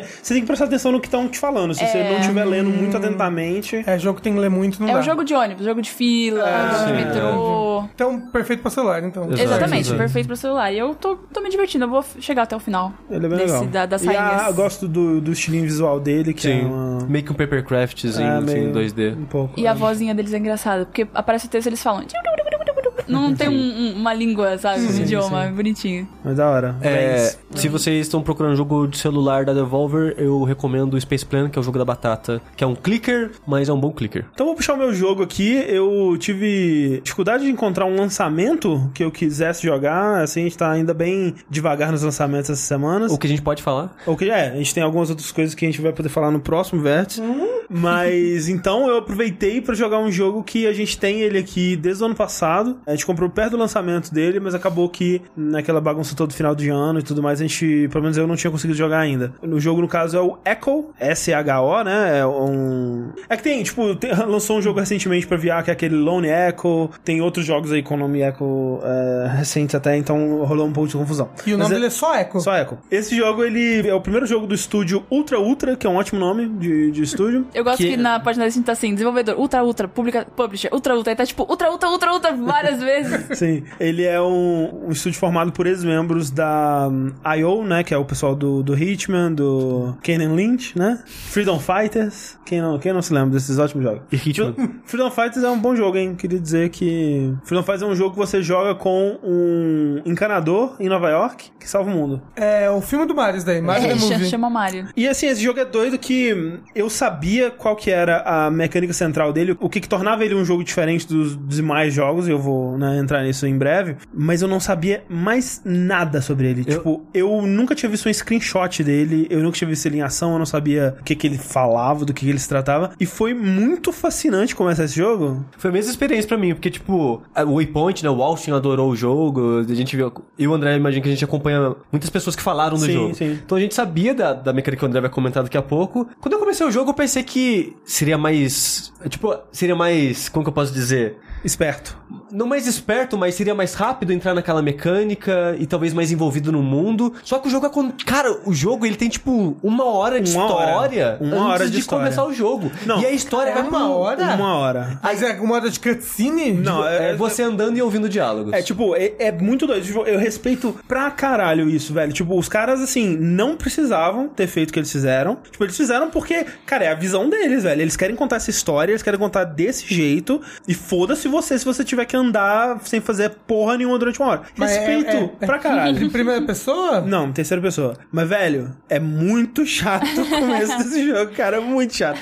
Mas é que assim, ele foi. Ele me prendeu de cara, assim, e aos pouquinhos ele foi me perdendo, sabe? Até que começa. Porque, tipo, começa com você controlando uma menina chamada Anne, num cenário totalmente futurístico, cyberpunk, um futuro bem clean, assim, tudo. Espacial, que você vê uma nave no é, espaço você tá e numa tal. nave, assim. Mas é 3D? Ele é um jogo com carinha de AAA, assim, tipo, quando mostra o personagem de perto, você vê que é indie e tal, mas de longe ele parece um AAA. Do basicamente. PS3. É, vai. Mas ainda assim ele é um jogo muito bonito. E aí você acorda numa nave, tem uma IA falando com você e tudo mais, você descobre que você tá acordando depois de 100 anos de uma- um ferimento que você sofreu, e você tá num, estava num sono, né, pra se Criogênico curar, lá. criogênico e tal. E aí você acorda e você descobre que o que aconteceu foi que você tava em fuga ou estava indo fazer alguma coisa e alguém mandou um caçador de recompensas ou uma, uma pessoa pra te encontrar. E essa pessoa que foi pra te encontrar, ela tinha um parceiro que era uma IA e essa pessoa morreu. E aí você não sabe exatamente como ela morreu, e, mas logo nesse começo eles vão meio que explicar um pouco do que aconteceu ali. E essa IA ela meio que te odeia porque você matou o parceiro dela. Só que você e essa IA vão juntar suas forças porque de alguma forma você pode conseguir trazer essa pessoa de volta à vida. O que você fez é que você usou uma tecnologia bizarra lá que você tem um cubo que você digitalizou essa pessoa pra dentro desse cubo. Essa pessoa teoricamente tá dentro desse cubo, você tá carregando esse cubo. E vocês estão indo pra uma instalação que ela vai fazer a conversão de do cubo de volta pra uma pessoa. É, É basicamente. bem Black Mirror isso daí, né? É um Tacoma Black Mirror. Não, ele tem. Ele, tipo assim, e isso você não vê essa história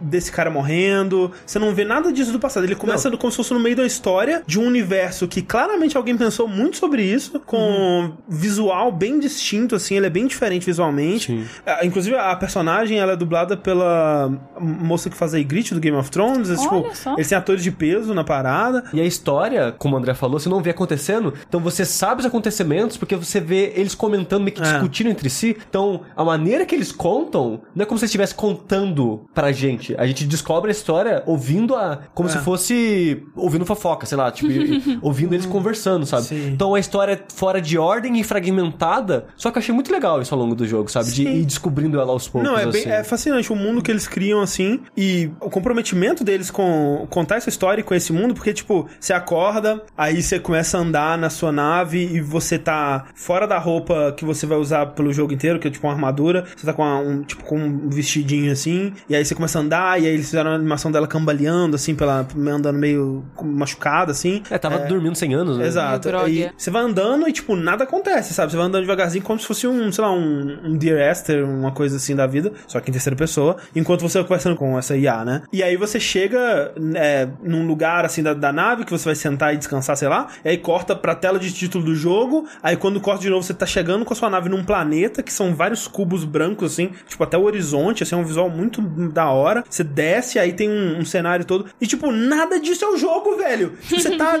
nada disso. Você tá andando num, num lugar com neve, assim, umas plataformas que foram destruídas, tentando chegar em algum lugar. Esse tempo todo você tá andando em câmera lenta, porque ele ainda não liberou a habilidade do seu personagem correr, e é aquela coisa meio Gears of War, que você fica com a mão no, no, no ouvido e andando devagarzinho quando alguém tá, te falando, tá falando com você. Então, tipo, sério, Isso dura uma hora. um- pelo menos uns 40 minutos. Tipo, isso tudo, tipo, você. Até você chegar aí a uns 10 minutos, aí você entra no lugar onde vai se passar o jogo, mas o lugar que vai se passar o jogo ainda tá todo desligado. Então você vai andando nele sem nada acontecer, o lugar totalmente vazio, por mais uns 10 minutos, você chega num lugar, aí você vai, coloca uma parada lá na, na, pra abrir uma porta, aí tem uma cutscene de você colocando o cubo, aí quando você coloca o cubo no lugar, ele meio que ativa o lugar, e isso mais uns 10 minutos, e aí quando você sai desse lugar, o- o- o Coisas estranhas começam a acontecer. Coisas estranhas começam a acontecer e aí começa a ficar mais interessante porque o lugar que tava apagado ele começa a se acender, só que ele não acende de uma vez, ele vai dando umas piscadas, assim, como se ele estivesse aquecendo, tranco, assim, né? pegando no tranco, exatamente. Ele acende, aí ele apaga e acende de novo. E toda vez que ele acende, algumas coisinhas vão mudando, assim. Primeiro você começa a ver umas flores aparecendo no onde não tinham antes. E esse lugar que você tá, ele é como se fosse o interior de um palácio vitoriano, assim, da... Todo dourado. É,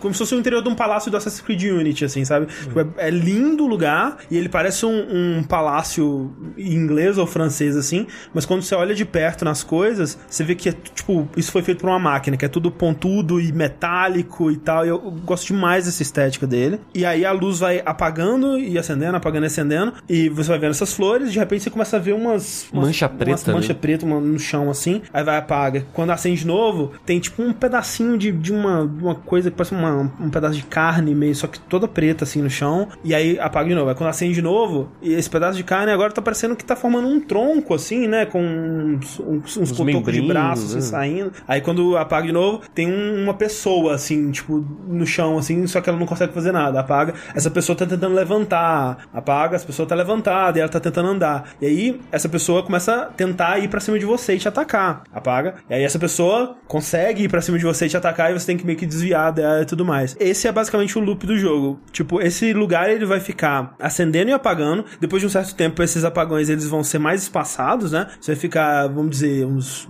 3 minutos com ele aceso, ele vai apagar rapidinho e acender de novo, ficar mais uns 3 minutos. Quando você tá explorando. Você tá explorando, você tá fazendo suas coisas e tal. E toda vez que ele acender de novo, essas criaturas que estão no, no- espalhadas pelo mundo, e ela tá evoluindo. Toda vez que acende de novo lugar, ela evoluiu mais um pouquinho. E essa é a mecânica central do jogo, porque o jogo, ele é um jogo de stealth, onde você vai tentar se aprofundar nesse lugar pra, né, colocar o cubo do cara e re- reviver o cara, ou desvendar o que tem nesse lugar, ou whatever. E à medida que você tá avançando nesse lugar, você vai encontrar portas fechadas, e pra é, abrir essas portas, você tem que pegar uns, uns cetros de um lugar, levar pro outro, ou pegar uns orbes azuis que estão espalhados pelo cenário pra abrir umas portas que é, liberam elevadores e tal. E no caminho pra pegar essas paradas de um lugar pro outro, vão ter esses inimigos, que são vários, né? Às vezes tem 10, 20 no, no mesmo lugar, assim. E você não é super poderosa, não tem grandes habilidades de luta nem nada, então você tem que cuidar deles de, é, em stealth. Só que, todas as ações que você faz, esses inimigos vão aprender. Então, quando você começa o jogo, eles sabem chegar perto de você e tentar te esganar, basicamente. Eles E andam devagarzinho. Anda devagarzinho, exato. E, e à medida que você vai correndo, pulando, é, se agachando, chegando por trás e pegando eles, usando a sua arma, você tem uma pistola e tal, eles vão aprendendo isso. Então, assim, se num, num período que apagou a luz, acendeu, você deu um tiro em alguém, pegou outro por trás ali, deu um stealth nele, pulou uma plataforma, quando apagar de novo e acender, esses inimigos agora eles vão ter uma arma, eles vão saber pular a parada, eles vão che- tentar chegar por você por trás e te dar um. E já morri muito assim. Sim, cara. assustador, então, é um jogo de terror. É um pouco. Assim, ele, ele tenta fazer uma tensão, mas não diria que é terror. Eu não diria que é terror. E olha que eu tenho bastante medo. Então, eu não, não acho que é. Porque dos inimigos chegarem por trás de você e te matarem, eu fico Não, eu, eu tomei bastante susto. Mas eu não. eu- não, Mas é, não é terror. Não é terror, assim. Eu percebi que o André ficou fascinado pro jogo, mas eu, até agora eu não sei se ele amou ou odiou. Então, é um dos jogos que eu fiquei mais dividido, assim, na minha vida, porque, quem eu disse, a história dele é fascinante, mas esse começo do jogo, cara, é insuportável. Se eu não soubesse qual era a mecânica principal dele, eu teria desistido antes dele me apresentar a mecânica, sabe? Porque, velho, sério, eu tô há meia hora andando num corredor que não tem nada. Não tem nada. O cenário é bonitinho e tal, mas não tem nada acontecendo. E, tipo, você tá me dando toda a história do mundo, do universo, do personagem, todo o desenvolvimento deles, Agora, os primeiros começo. 20 minutos, e eu, tipo, meu Deus, me, me dá um motivo pra eu me importar, sei lá, sabe? E não acontece isso. E a mesma coisa com a mecânica, cara. Essa ideia dos inimigos aprenderem com você, e, e também tem o, o contrário, né? Porque se você ensina eles a usar a pistola, por exemplo, que é uma péssima ideia. Nunca faça isso, que eles vão tentar te dar tiro e Eu é- já tô. é um inferno. Mas se você passa o próximo ciclo sem usar a pistola, eles desaprendem. Ah, Ele- é, eles só repetem o último ciclo. É. Então você tem que manipular eles. Então, então você pode passar um ciclo todo agachado no chão, quietinho. É. E é muito engraçado quando você fica muito tempo agachado, que toda vez que a máquina te escaneia, ela- você vê um brilho em você, ela, você vê meio que ela, como ela faz uma cópia de faz Sim. um brilho. Então você pula a muretinha, aí você vê um, um- meio que um- uma sombra de luz sua, você, ok, aprendeu a pular a muretinha, no próximo eles vão pular a muretinha. E tipo, correr e agachar, não é assim que você corre ou agacha, é depois de um tempinho fazendo essa Ah. ação. Então você tá dando agachadinho assim, você psh, vê uma cópia sua, você, ok, eles vão estar agachados na próxima. Aí apaga a luz, acende. todo mundo agachado. Aí tá todo mundo agachadinho, muito engraçado. legal. Mas o, mas o interessante é que quando a luz tá. Antes de É. dar o blackout, a luz apaga. Fica escurinho, assim. fica escurinho. É. Nesse escurinho, eles não Vale aprendem. tudo. Vale tudo. Ah, opa. Então você vira, vira um. é, Tipo, luz, luz acesa, anda agachado, sem correr, não, não mata ninguém, faz nada. Ficou escuro, no- sai, voa. sai correndo, pega os negócios, mata é todo putaria. mundo.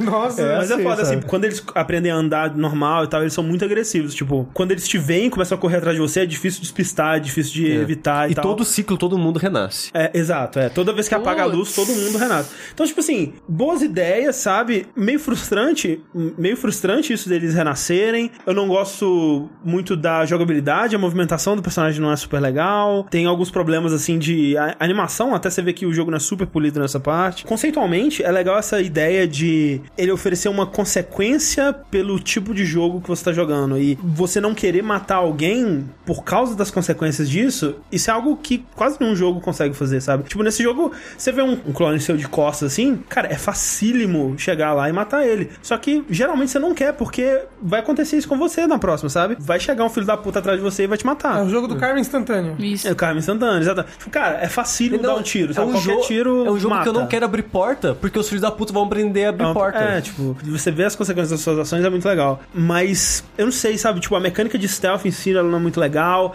O jeito que ele te mostra, se você tá é, sendo visto ou não, lembra um pouco Metal Gear Solid 4, né? Que o personagem tem um círculo em volta dela, assim, que mostra, tipo, azul. Tem um personagem que tá perto de você, mas ele não tá te vendo. Aí amarelo, ele tá. Você tá no campo de visão dele. Laranja, ele tá te procurando. Vermelho, ele tá ativamente correndo atrás de você. Mas são tantos assim, tipo, é meio caótico, não tem muito lugar pra esconder, sabe? Eu sinto que ele não te dá fer- ferramentas o suficiente pra pra esse stealth ser super satisfatório, então eu não gosto muito dessa parte. De modo geral, eu, pelo menos até o ponto que eu joguei, eu sentia que, que nem o Sushi falou, espera apagar a luz, sai correndo que nem um maluco, que geralmente funciona bem, e o que não, eu não sinto que não é necessariamente a ideia do jogo. Mas eu acho que tá lá pra isso, sim, sabe? É, É, tipo, não, é um sim. momento que, ok, agora vai lá, corre. Mas- Mas, é, é tipo, é 10 segundos, sabe? É, sim, mas eu, eu começo sempre tentando fazer bonito, tentando, tipo, não, agora eu vou, cara, vai ser legal. Nunca dá certo, sempre sou visto e, e aí eu tenho que morrer ou, ou reiniciar. E a parte que você joga ele mesmo, assim, eu não achei super legal. O loading é grande. O loading é grande. loading é meio grande. A, a história, depois passa esses 50 minutos iniciais aí, ela continua progredindo, é- continua legal, interessante. À medida que você vai av- avançando, tipo, vai, vai rolando muito dessa coisa dos personagens entendendo o que, que tá acontecendo. Tipo,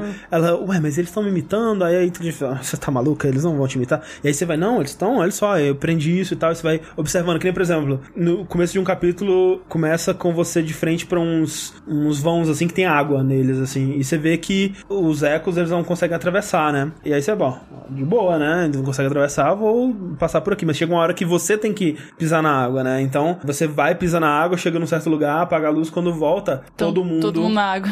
passando pela água pra, pra vir te pegar. Então, eles vão começando a entender o que tá acontecendo e tal. Eu não terminei, o jogo ele dura umas 8, 10 horas, assim. Eu fico interessado pra saber o que vai acontecer com a história dele, assim, mas é um jogo meio estressante, meio frustrante e não acho super divertido de jogar. Ele tem coisas muito legais, né? Que nem, todo lugar que você chega é basicamente uma sala de puzzle, que você tem que descobrir a melhor maneira, ele te dá várias opções de como chegar do ponto A até o ponto B e geralmente depois voltar, né? Então tem aquela coisa assim, ok, eu posso ir de elevador, eu posso ir pela porta, eu posso ir pela água. Qual desses eu quero ensinar pros inimigos agora, sabe? Tipo, eu vou subir o elevador e aí depois esperar apagar e aí não usar o elevador pra eles esquecerem o elevador e aí eu tô num lugar relativamente seguro, mas aí eu vou ter que descer eventualmente, como é que eu vou fazer e tal. Esse tipo de decisão é legal. Ele tem uma parada também que é tem umas uvas, né, que você pode comer assim, que tem nos lugares assim, e você ensinar o bicho a comer uva, né? Os, os ecos a comerem uva, significa que eles vão adicionar um ponto a mais na rota deles pra ir lá comer a uva, então você pode Ah, distrair legal. eles dessa forma. Tem, tem o piano, tem Piano, a lira, é, tem umas paradas. exato. Você, você vai lá, brinca com o instrumento, aí eles vão parando e brincando. É, eles ficam também. distraídos com o piano e tal, esse tipo de coisa. Então, assim, ele tem várias ideias que são muito legais. Eu só queria que a parte de jogar dele fosse mais interessante. Eu concordo com o André que é lento, mas eu não tava a ponto de desistir desisti. Uhum. Talvez porque eu tava tão curioso, porque assim, quando eu e o André ouvimos falar do jogo, a gente só ouviu falar dessa parte dos inimigos aprendem. E eu tava analisando isso como se, os inimigos fossem robôs, não clones.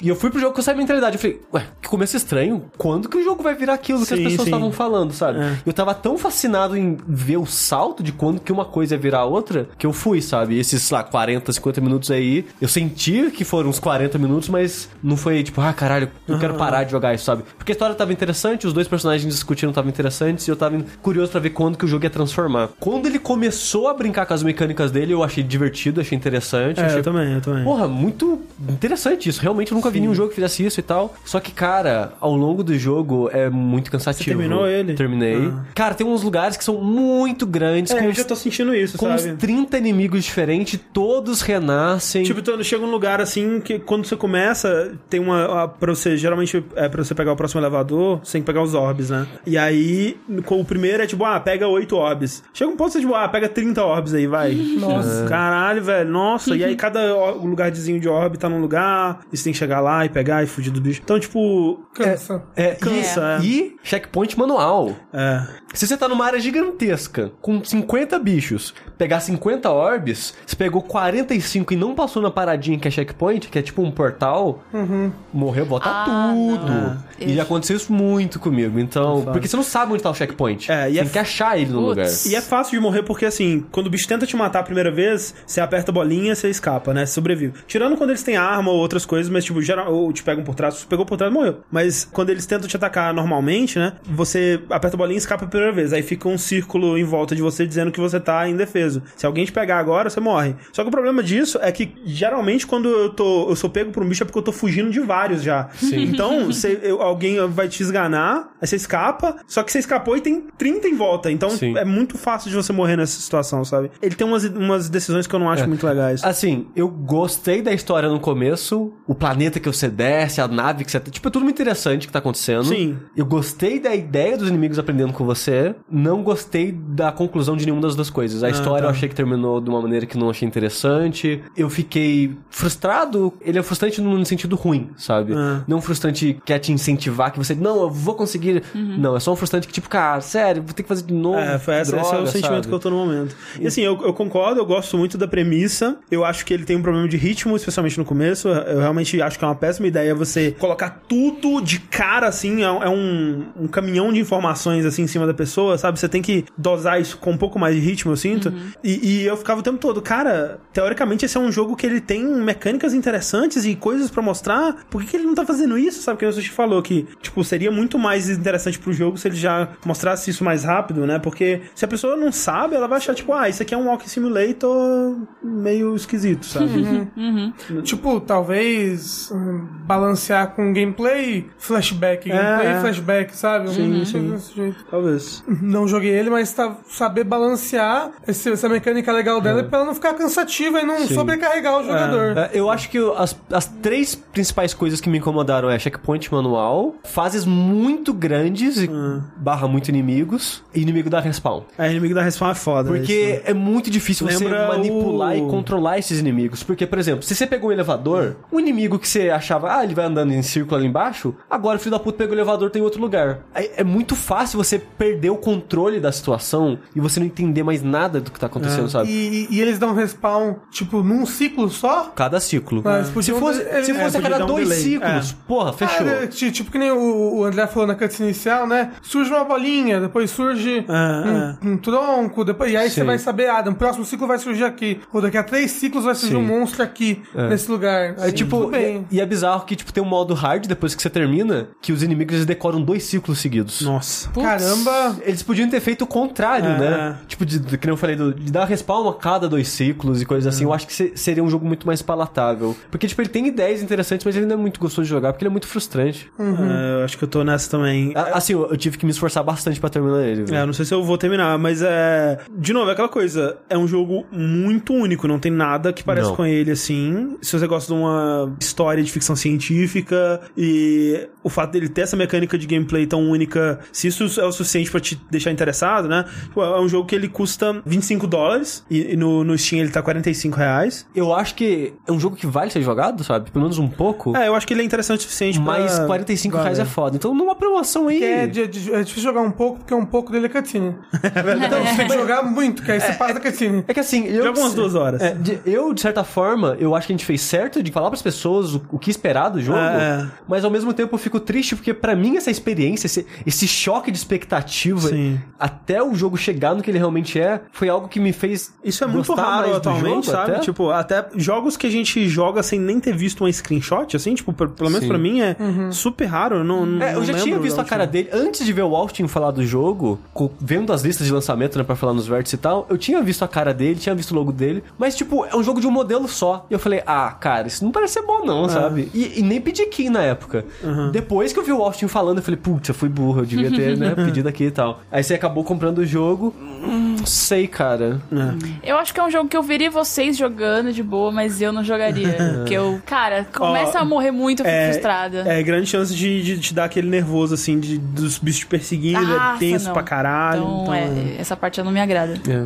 Outro jogo que eu joguei nessas férias, que inclusive entrou no meu top 10 do ano passado, Um absurdo. mas é o The End Night, que é um jogo de plataforma, é, de aventura, do Edmund Macmillan, que é um, um dos criadores do Super Meat Boy e do The Binding of Isaac, e do Tyler Glale. E ele, ele é um plataforminha no, no estilo do, do Super Meat Boy, né? Mais ou menos, só que ele tem a, a pegada dele, é que as fases estão todas é, ligadas Sim. entre si. Então, É, tipo... n- não todas entre todas, Não, né? não, não, não, mas não. as fases não são, meio- são contínuas. Você pode ir e voltar entre elas à vontade. É isso, É, é, no- tipo, se, se eu, se eu for pra direita pra uma fase, eu posso ir pra esquerda e voltar pra fase Sim. anterior, pra fase 2, entendeu? No Super Meat Boy era uma coisa mais Super Mario World, assim, onde você ia Isso. sa- fazer uma fase, ia pro mapa, escolher a próxima fase Isso. e continuava. É, tem um momento do jogo em que ele te permite escolher... É, Três caminhos É, diferentes. três caminhos diferentes, mas no, no, no, no- no geral as fases deles são ligadas, tipo... Você vai pra direita, você vai pra próxima fase, você vai pra esquerda, você volta pra fase anterior. Nos mundos finais, assim, ele começa a ter, tipo, é, uma fase, se você for pra cima é a fase 4, pra direita fase 3, pra baixo fase 5, e elas vão ligando de um jeito É. E- e- loucos, assim. E ele tem muita passagem secreta, ligações secretas, É. fase que você, tipo, pra cima não tem nada, você sobe, tipo, é uma fase na nuvem e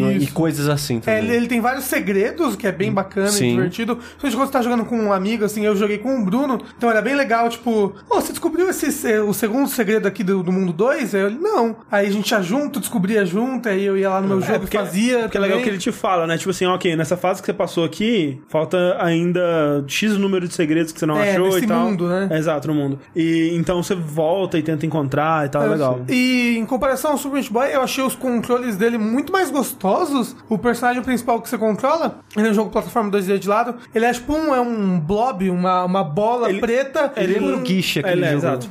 Que é outro jogo do Edmund Macmillan, que é uma bolinha preta também. É, ele é uma bolinha preta com boca e dois olhos. Um olho no formato X. E o jeito como você controla esse personagem, é, a, a física dele é muito gostosa, o controle é bem preciso. Porque, por exemplo, eu acho a física do Meat Boy, eu acho ela, ela- Ele é, obviamente, perfeito ali pra ele, mas ele é bem escorregadio, né? o Ele Meat é, Boy, ele é sim. escorregadio pra caramba. O, esse É aquele personagem... sangue todo, né? Não tem como não ser. É, ele é né, um personagem de carne. Esse personagem não, ele é... Ele é, Mas pé no chão, se diria. é isso aí, ele é... Apesar dele Ele é de pé. piche, ele é mais grudento. Isso. Gru, grudento. Inclusive, ele é grudento e ele, ele gruda nas quininhas. Olha só, não, não é uma versão miniatura minha.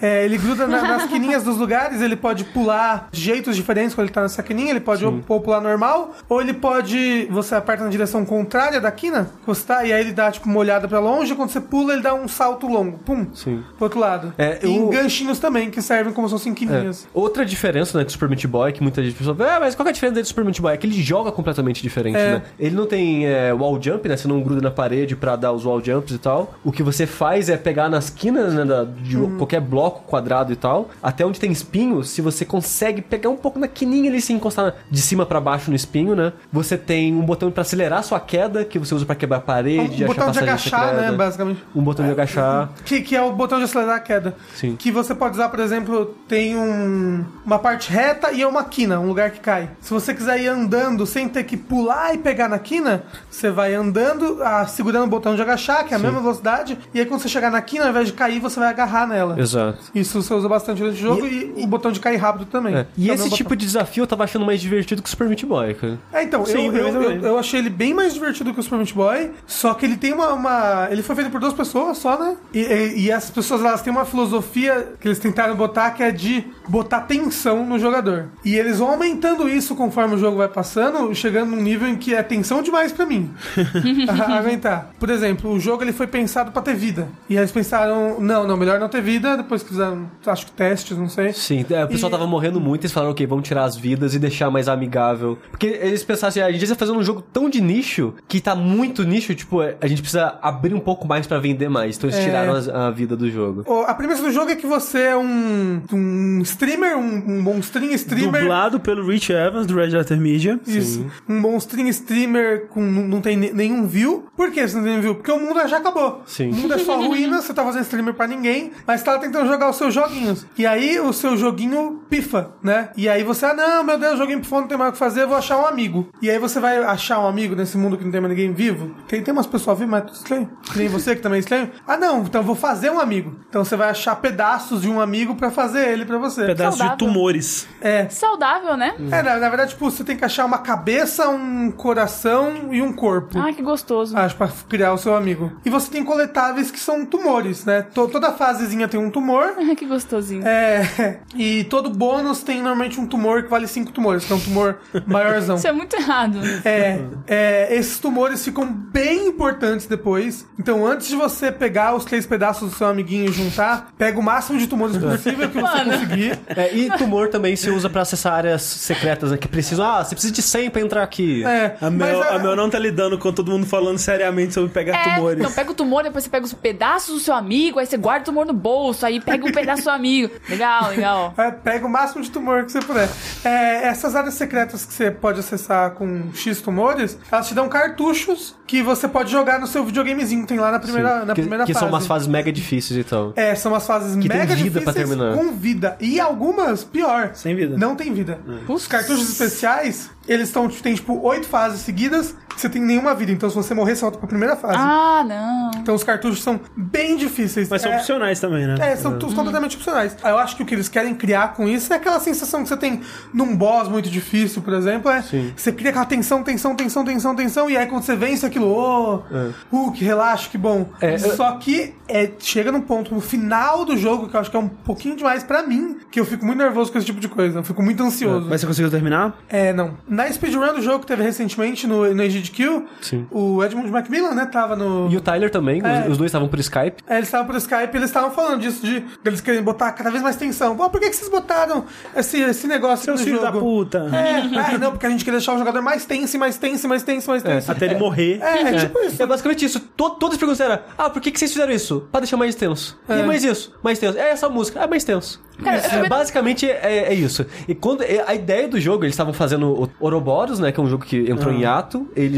usaram basicamente a engine, a física, tudo do Ouroboros pra construir esse jogo. E quando eles começaram a fazer ele, com a ideia de desvincular um pouco do Ouroboros e tal, a ideia inicial do jogo era: ah, vamos fazer um jogo que vai deixar todo mundo tenso pra caralho, vamos. E é, e é isso, sabe? Tipo, então, eles seguiram com a ideia até o final. Mas ele é muito gostoso de jogar. Nessas partes iniciais do jogo, antes de você montar o seu amigo, ele tem muitos desafios que eu acho que ele é ultra bem balanceado pra quem gosta muito de plataforma, porque ele é bem, bem difícil, só que ele é muito gostoso quando você vence a fase, quando você descobre os segredos, ele é muito, muito recompensador, assim.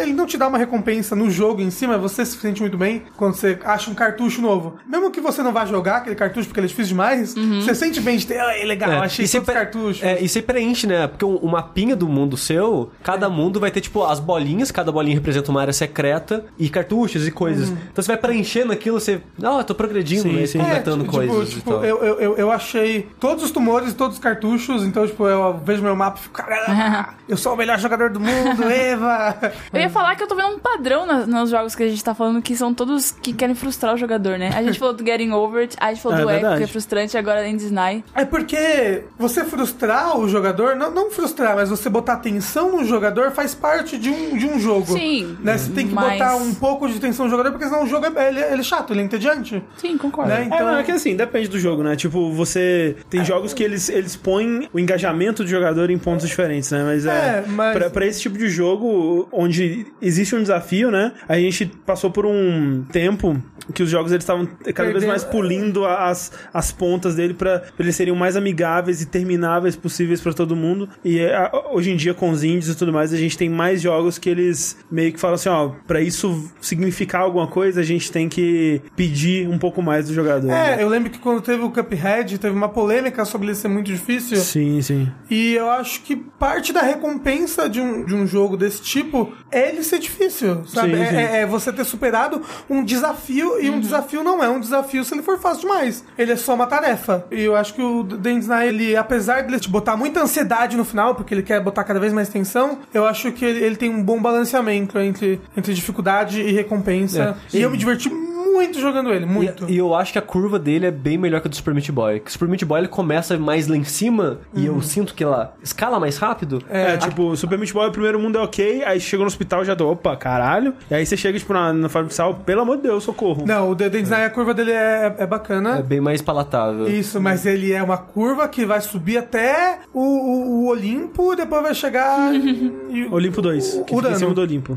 É, É, mas tipo, que sobe muito, a dificuldade do jogo vai subindo, subindo, subindo, ela não para de escalar até o final. Sim. É. E, e a parte, e o ridículo da história também, não para de É, o escalar. ridículo da história também não É, para. depois que você pega seu amigo, a, esco- a história vai. Ah, meu Deus. Rapaz. Amores, pedaço de amigo. Tá muito bom. tá ótimo. O- Pra encerrar o episódio, eu vou falar de um jogo que eu quero falar desde semana passada, que quando eu consegui jogar ele, que é o Full Metal Furies, que é o novo jogo da Cellar Door Games, que é o estúdio que fez aquele jogo de cagar nas calças, que é o mais importante de todos, é o mais importante de todos, né? Ah, que a gente jogou aqui juntinho. Exato. E tem aquele outro jogo lá que o pessoal não, não, né, não conhece muito assim, que é o Rogue Legacy. Roguelegs. Que que é, o que é Roguelegs perto de não cagar na calça? Exato, ó, tem- por sinal, no Rogue Legacy tem uma sala que é um, um quadro com um cara sentado na privada do jogo da cagar nas calças. É, É, Full Metal Furies é um monte de gente vestido de personagem de Sonic de metal. Exatamente. Eles mudaram pra caralho o gênero, o escopo, tudo que eles estavam fazendo. Cara, eu não conseguiria imaginar que é o mesmo estúdio até que fez. Tipo, você vê que a arte é semelhante, a trilha sonora, e tem uma, uma mesma vibe depois que você começa a jogar, mas vendo imagens, trailer, você, caralho,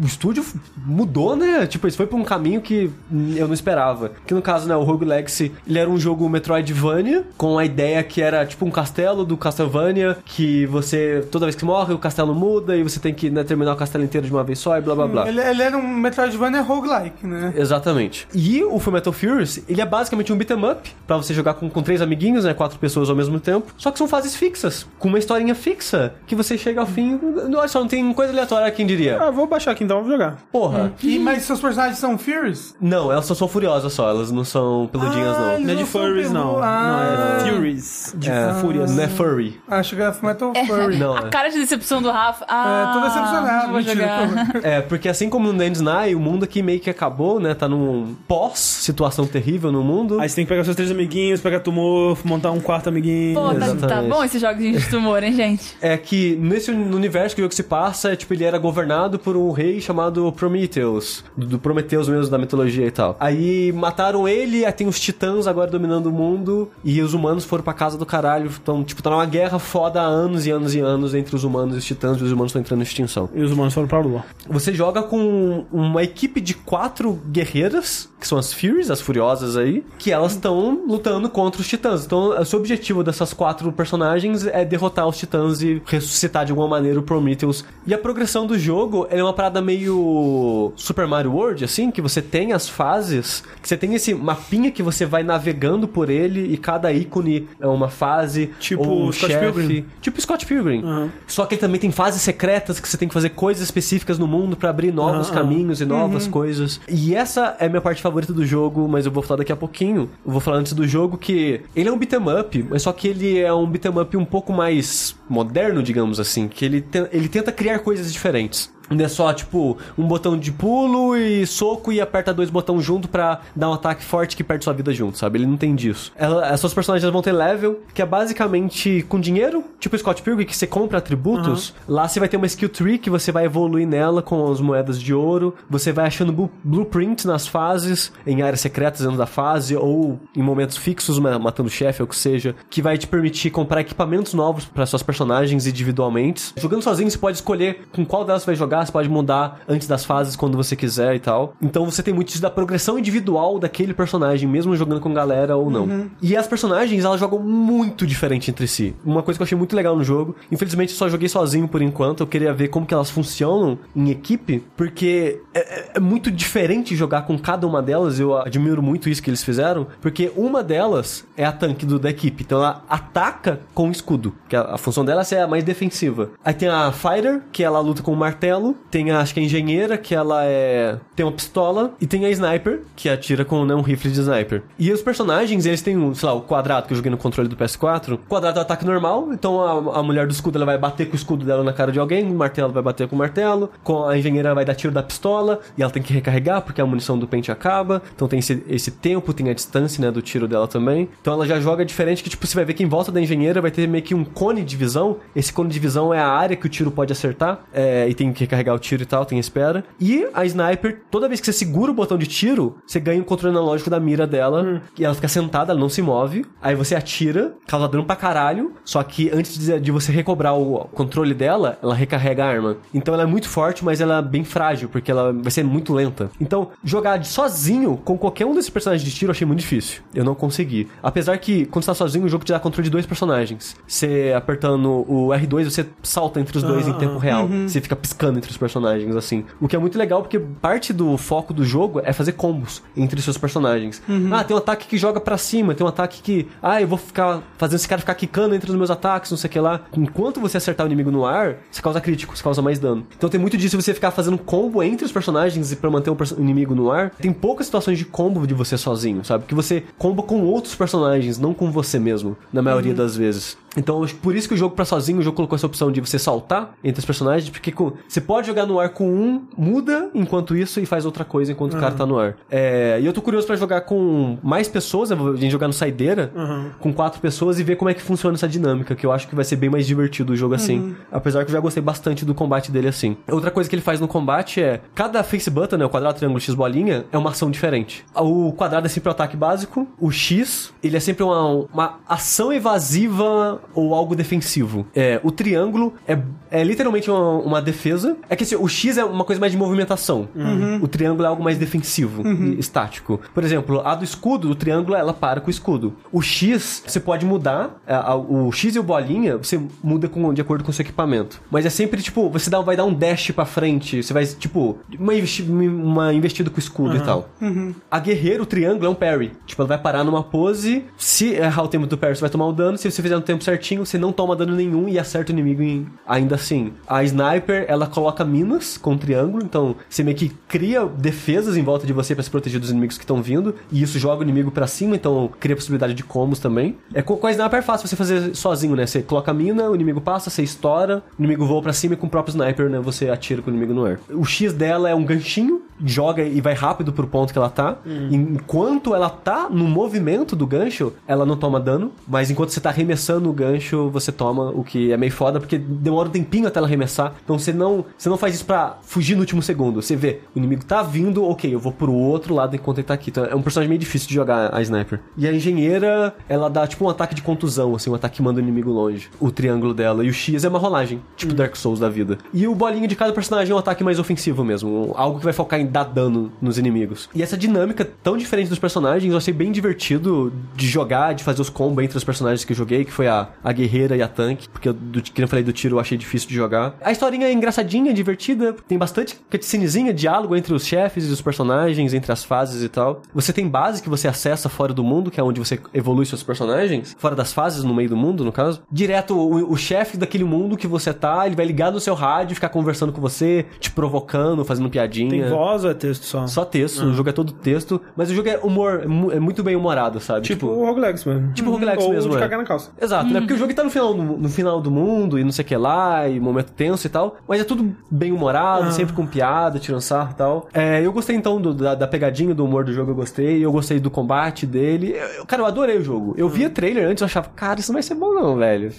Beat'em up, é, pessoal do Rogueless, é, não sei É, não. então. É, o foda é que, tipo, você fala assim, ah, ele é um beat'em up. Na página do Steam eles falam, ah, é um RPG. Eu olho. Oxe, é um beat'em up RPG. Assim, é de RPG é o de menos dele, sabe? Você evolui o personagem igual você evolui Scott Pilgrim, mas você diria que Scott Pilgrim é RPG, É que sabe? você me disse assim. Mas é que ó, jogo hoje em dia que não tem elementos Esse é, RPG. tipo, você fala assim, esse jogo é um RPG. Ah, não sei se eu quero jogar, não. Beat'em up? Porra, bora. Pô, legal. Não, mas Não. RPG é mais legal que beat'em É, beat'em eu- up. Você tá é, ficando maluco. Eu vi eles, eles falando que o jogo era um brawler. Que é, por algum motivo, muita gente chama beat'em up de brawler hoje em dia. É, é um mas eu outro acho nome porque, pro beat'em up. É, mas eu acho que é porque não é exatamente um beat'em up. Só que ele tem habilidades especiais, ele tem cooldown, ele tem evolução, você troca Mas equipamento. o gênero do, do, do beat'em up hoje em dia é tipo isso mesmo. Sim, sim, ele é uma evolução do beat'em up. É, mas a mesma progressão, sabe? Você vai da esquerda pra direita, socando os inimigos e Co- o chefe. come sabe? frango Acabou. do lixo? Não, você. Não é beat'em up. Não é beat'em up, beat'em então. É. Isso, É isso foda. daí. Mas, Sushi, eu vi você anotando coisas em papel, Sushi. Então, a parte mais legal do jogo pra mim é isso, sabe? É que assim, quando você termina o jogo, se você por algum motivo perdeu todo segredos e runas e coisas bizarras que esse jogo tem, o jogo te avisa. Na hora que o jogo acaba, ele fala: Ó, o jogo acabou, mas parece que faltou coisa, né? Vamos falar com tal NPC lá. E aquele NPC ele vai te dar dicas e coisas do que fazer, sabe? Então, se por algum motivo você terminou o jogo sem ver nada disso, o jogo ele vai te cutucar para provavelmente o final verdadeiro é arrumando tudo. Porque assim, cada mundo tem basicamente quatro, como que eu posso dizer, obelisco com dicas. Esses obeliscos com dicas vão te levar para obeliscos com runas. Que se você achar no mundo um caminho específico que vai te levar para um computador bizarro, nesse computador vai pedir oito runas. Então você precisa achar as oito runas desse mundo para colocá-las nesse computador e abrir um caminho secreto. Mas peraí, como é que você não encontra os obeliscos com runas? Onde eles É ficam? tudo secreto. Mas você é tem caminho secreto nas fases, ou fases secretas que você tem que fazer comando no mapa. Ah, tá. Então o você- obelisco da dica ele vai falar assim: aperte duas vezes pra cima, perto da árvore. Exato. Aí o, o caminho vai parecer uma fase nova. Entendi, entendi. Ou é dentro de uma fase já, e ele fala, ó, tem uma árvore solitária e não sei lá o quê. Uma dica de bater. Aí você acha uma árvore solitária, você bate, você, opa, abriu um caminho secreto, entendeu? De você quebrou e achou um caminho secreto. Então tem muito disso de segredos dentro das fases e fora das fases. Às vezes o segredo é, tipo, fazer um comando. Às vezes é apertar um botão numa sequência. Tipo, é sempre uma parada bizarra, assim. E, cara, eu achei isso muito divertido de fazer, sabe? Pra mim, eu tava, tipo, caralho, eu quero mais runa, eu quero, tipo, como é- cara, eu não tô entendendo essa dica, o que, ele quer dizer? Ah, essa árvore, não sei lá o que, será, qual fase será que ele tá se referindo? Será que é numa fase? Será que é no world map? Tudo isso eu tava achando muito foda. O Lucas do Nautilus, ele tava jogando, a gente tava conversando pro DM, porque, tipo, o jogo não saiu ainda, não tinha ninguém falando dessas paradas, sabe? Então a gente tava, tipo, caralho, tem um mundo todo escondido aqui, não tem ninguém que a gente pode conversar, sabe? A gente tentou trocar um pouco de ideias nisso, porque eu acho que terminei, eu fiz mais coisas que ele. O jogo lançou hoje do dia da gravação, né? Exato, né? Na terça-feira que a gente tá gravando isso. Então a gente não tinha muito com quem conversar, a gente ficava conversando entre si. E tipo, dos, sei lá, dos 10 possíveis computadores, eu não tenho certeza, eu fiz de 100 acho que de 4. E, eu- e o,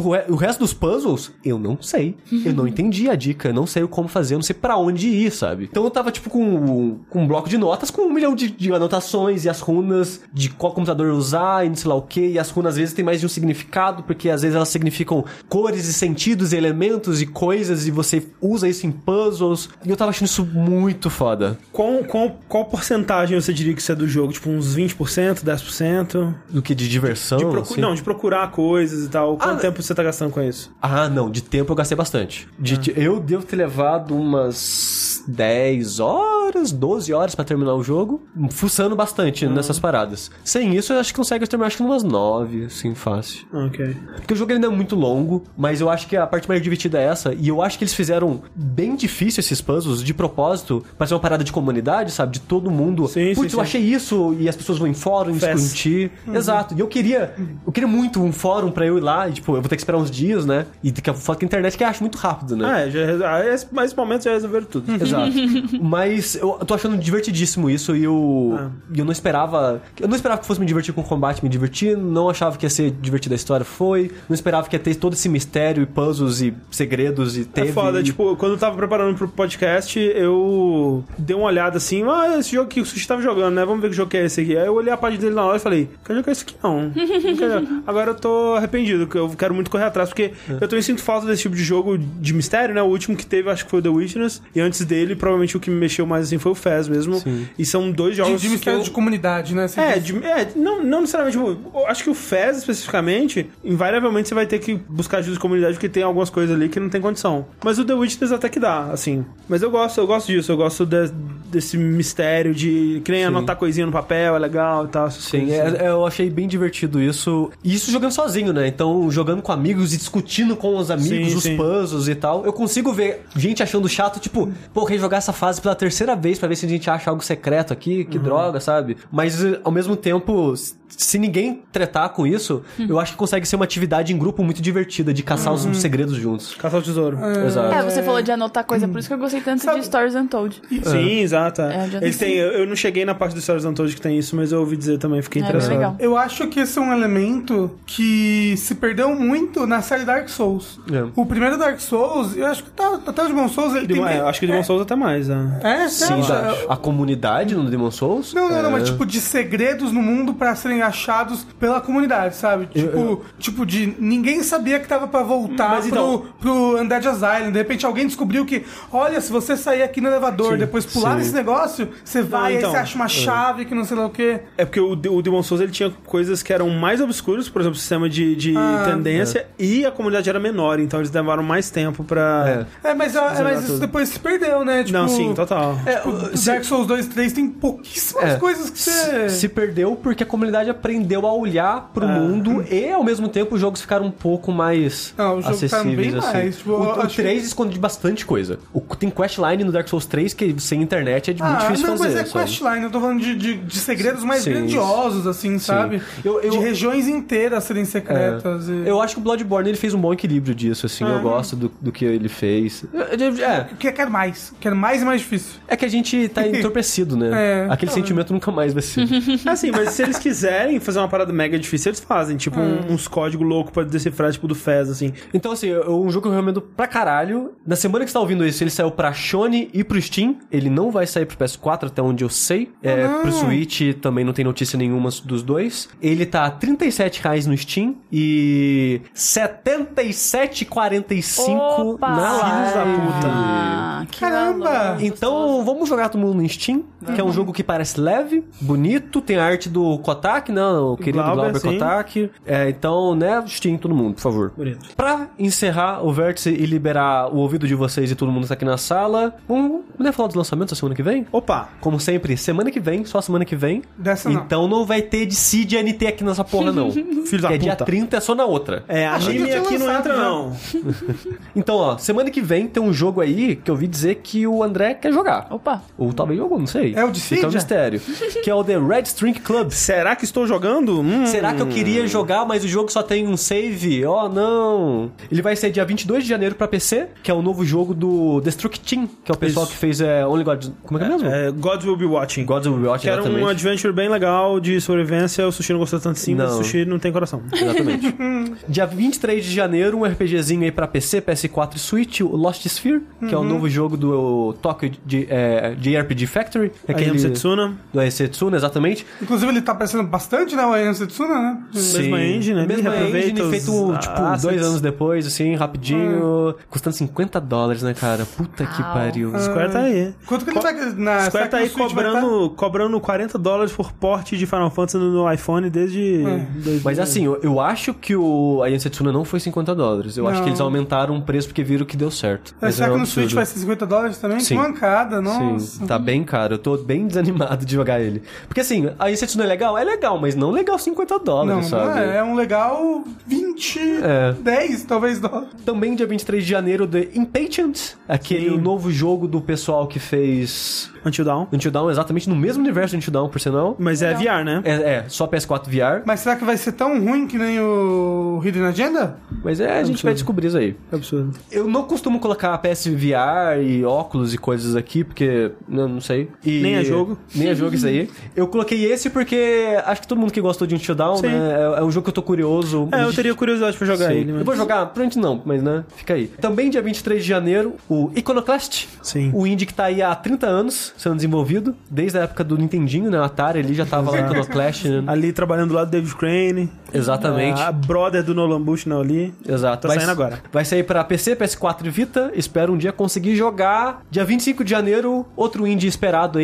Esse não por tantos anos, o Celeste. Sim. Hum, sim. Vai sair pra PC, PS4, Switch Sony. Ele é o novo jogo do cara que fez Starfall, né? Kart Isso. ainda também, né? Do, da Mori do Santos. exato. Exato. Então, parece bacaninho esse jogo aí. Dia 26 de janeiro, pra PS4 Sony, Monster Hunter World. E tá sem data específica pra PC, vai ser só mais pro final do ano. Ah, isso é muito triste, isso é muito triste. É, mas aí já dá pra jogar pros consoles. Tô muito ansioso. O Fabão aguarda meu e-mail. PC é pra fazer planilha. O negócio de video- jogo no, no console. Mas com PC eu consigo jogar com o Bruno. Eu só tenho um PS4, a gente não consegue jogar junto. Entendeu? É, se fudeu. Droga. E pra fechar a semana, dia 26 de janeiro também, Dragon Ball Fighters. Ah, Exatamente. Como o Cadu adora lembrar no Twitter, porque ele fica puto quando a pessoa fala Fighter Z, é som de S no final. Isso, tipo, ah, mas se fosse tipo, se fosse escrever com S, né? tipo o filme da formiguinha do Sylvester Stallone, que é Formiguinhas. É Formiguinha Exatamente. Z. Não é? não. não, que Z. É, é, é de zumbi, não é? Ficava puto. Ficava puto. Eu tive discussões sobre isso na escola. André chegando e falou, absurdo esse Z. Então, o Dragon Ball Fighters, é, isso é pra PC, PS4 e Sony, dia 26 de janeiro, pra alegria do pessoal que gosta do joguinho de luta aí. É, tô curioso pra jogar, ver se tem um single player da hora aí. Seria bom. Cara, ele, esse jogo, né, cara, é um jogo que eu adoro admirar assim de longe. Porque Dragon Ball é uma, é uma parada que eu gostava muito quando eu era criança, hoje em dia eu já não gosto mais. Absurdo. Mas eu acho fascinante ver, tipo, quando o Gohan vence do céu com um especial específico, tem a cutscene do Tem, anime, sabe? Refeita no jogo. Exato. Dele derrotando com o braço só É, e o Goku aparecendo atrás. E o jogo É, tá o- bonito demais.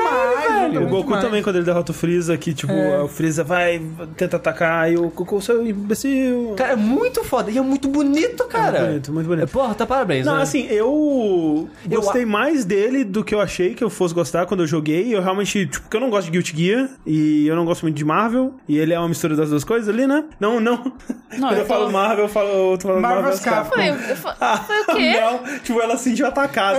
Com certeza, foi pra mim. Eu fiquei de Opa. caraca. Mas Que de graça falando de Dragon Ball, que É, nada. é, não- o Dragon Ball eu desliguei assim, tipo, ah, o que, que eu vou fazer pra jantar? E Marvel. Mas é, então eu, e eu joguei uma mistura das duas coisas. Eu achei que eu não fosse gostar, mas eu gostei bastante quando o Cadu trouxe aqui. É, provavelmente eu não vou jogar online, né? Mas a gente vai jogar aí um, um saideira. Ah, sim, claro, assim. claro. Então vai ser top. Topíssimo. A festival of torches joins the lights of the moon.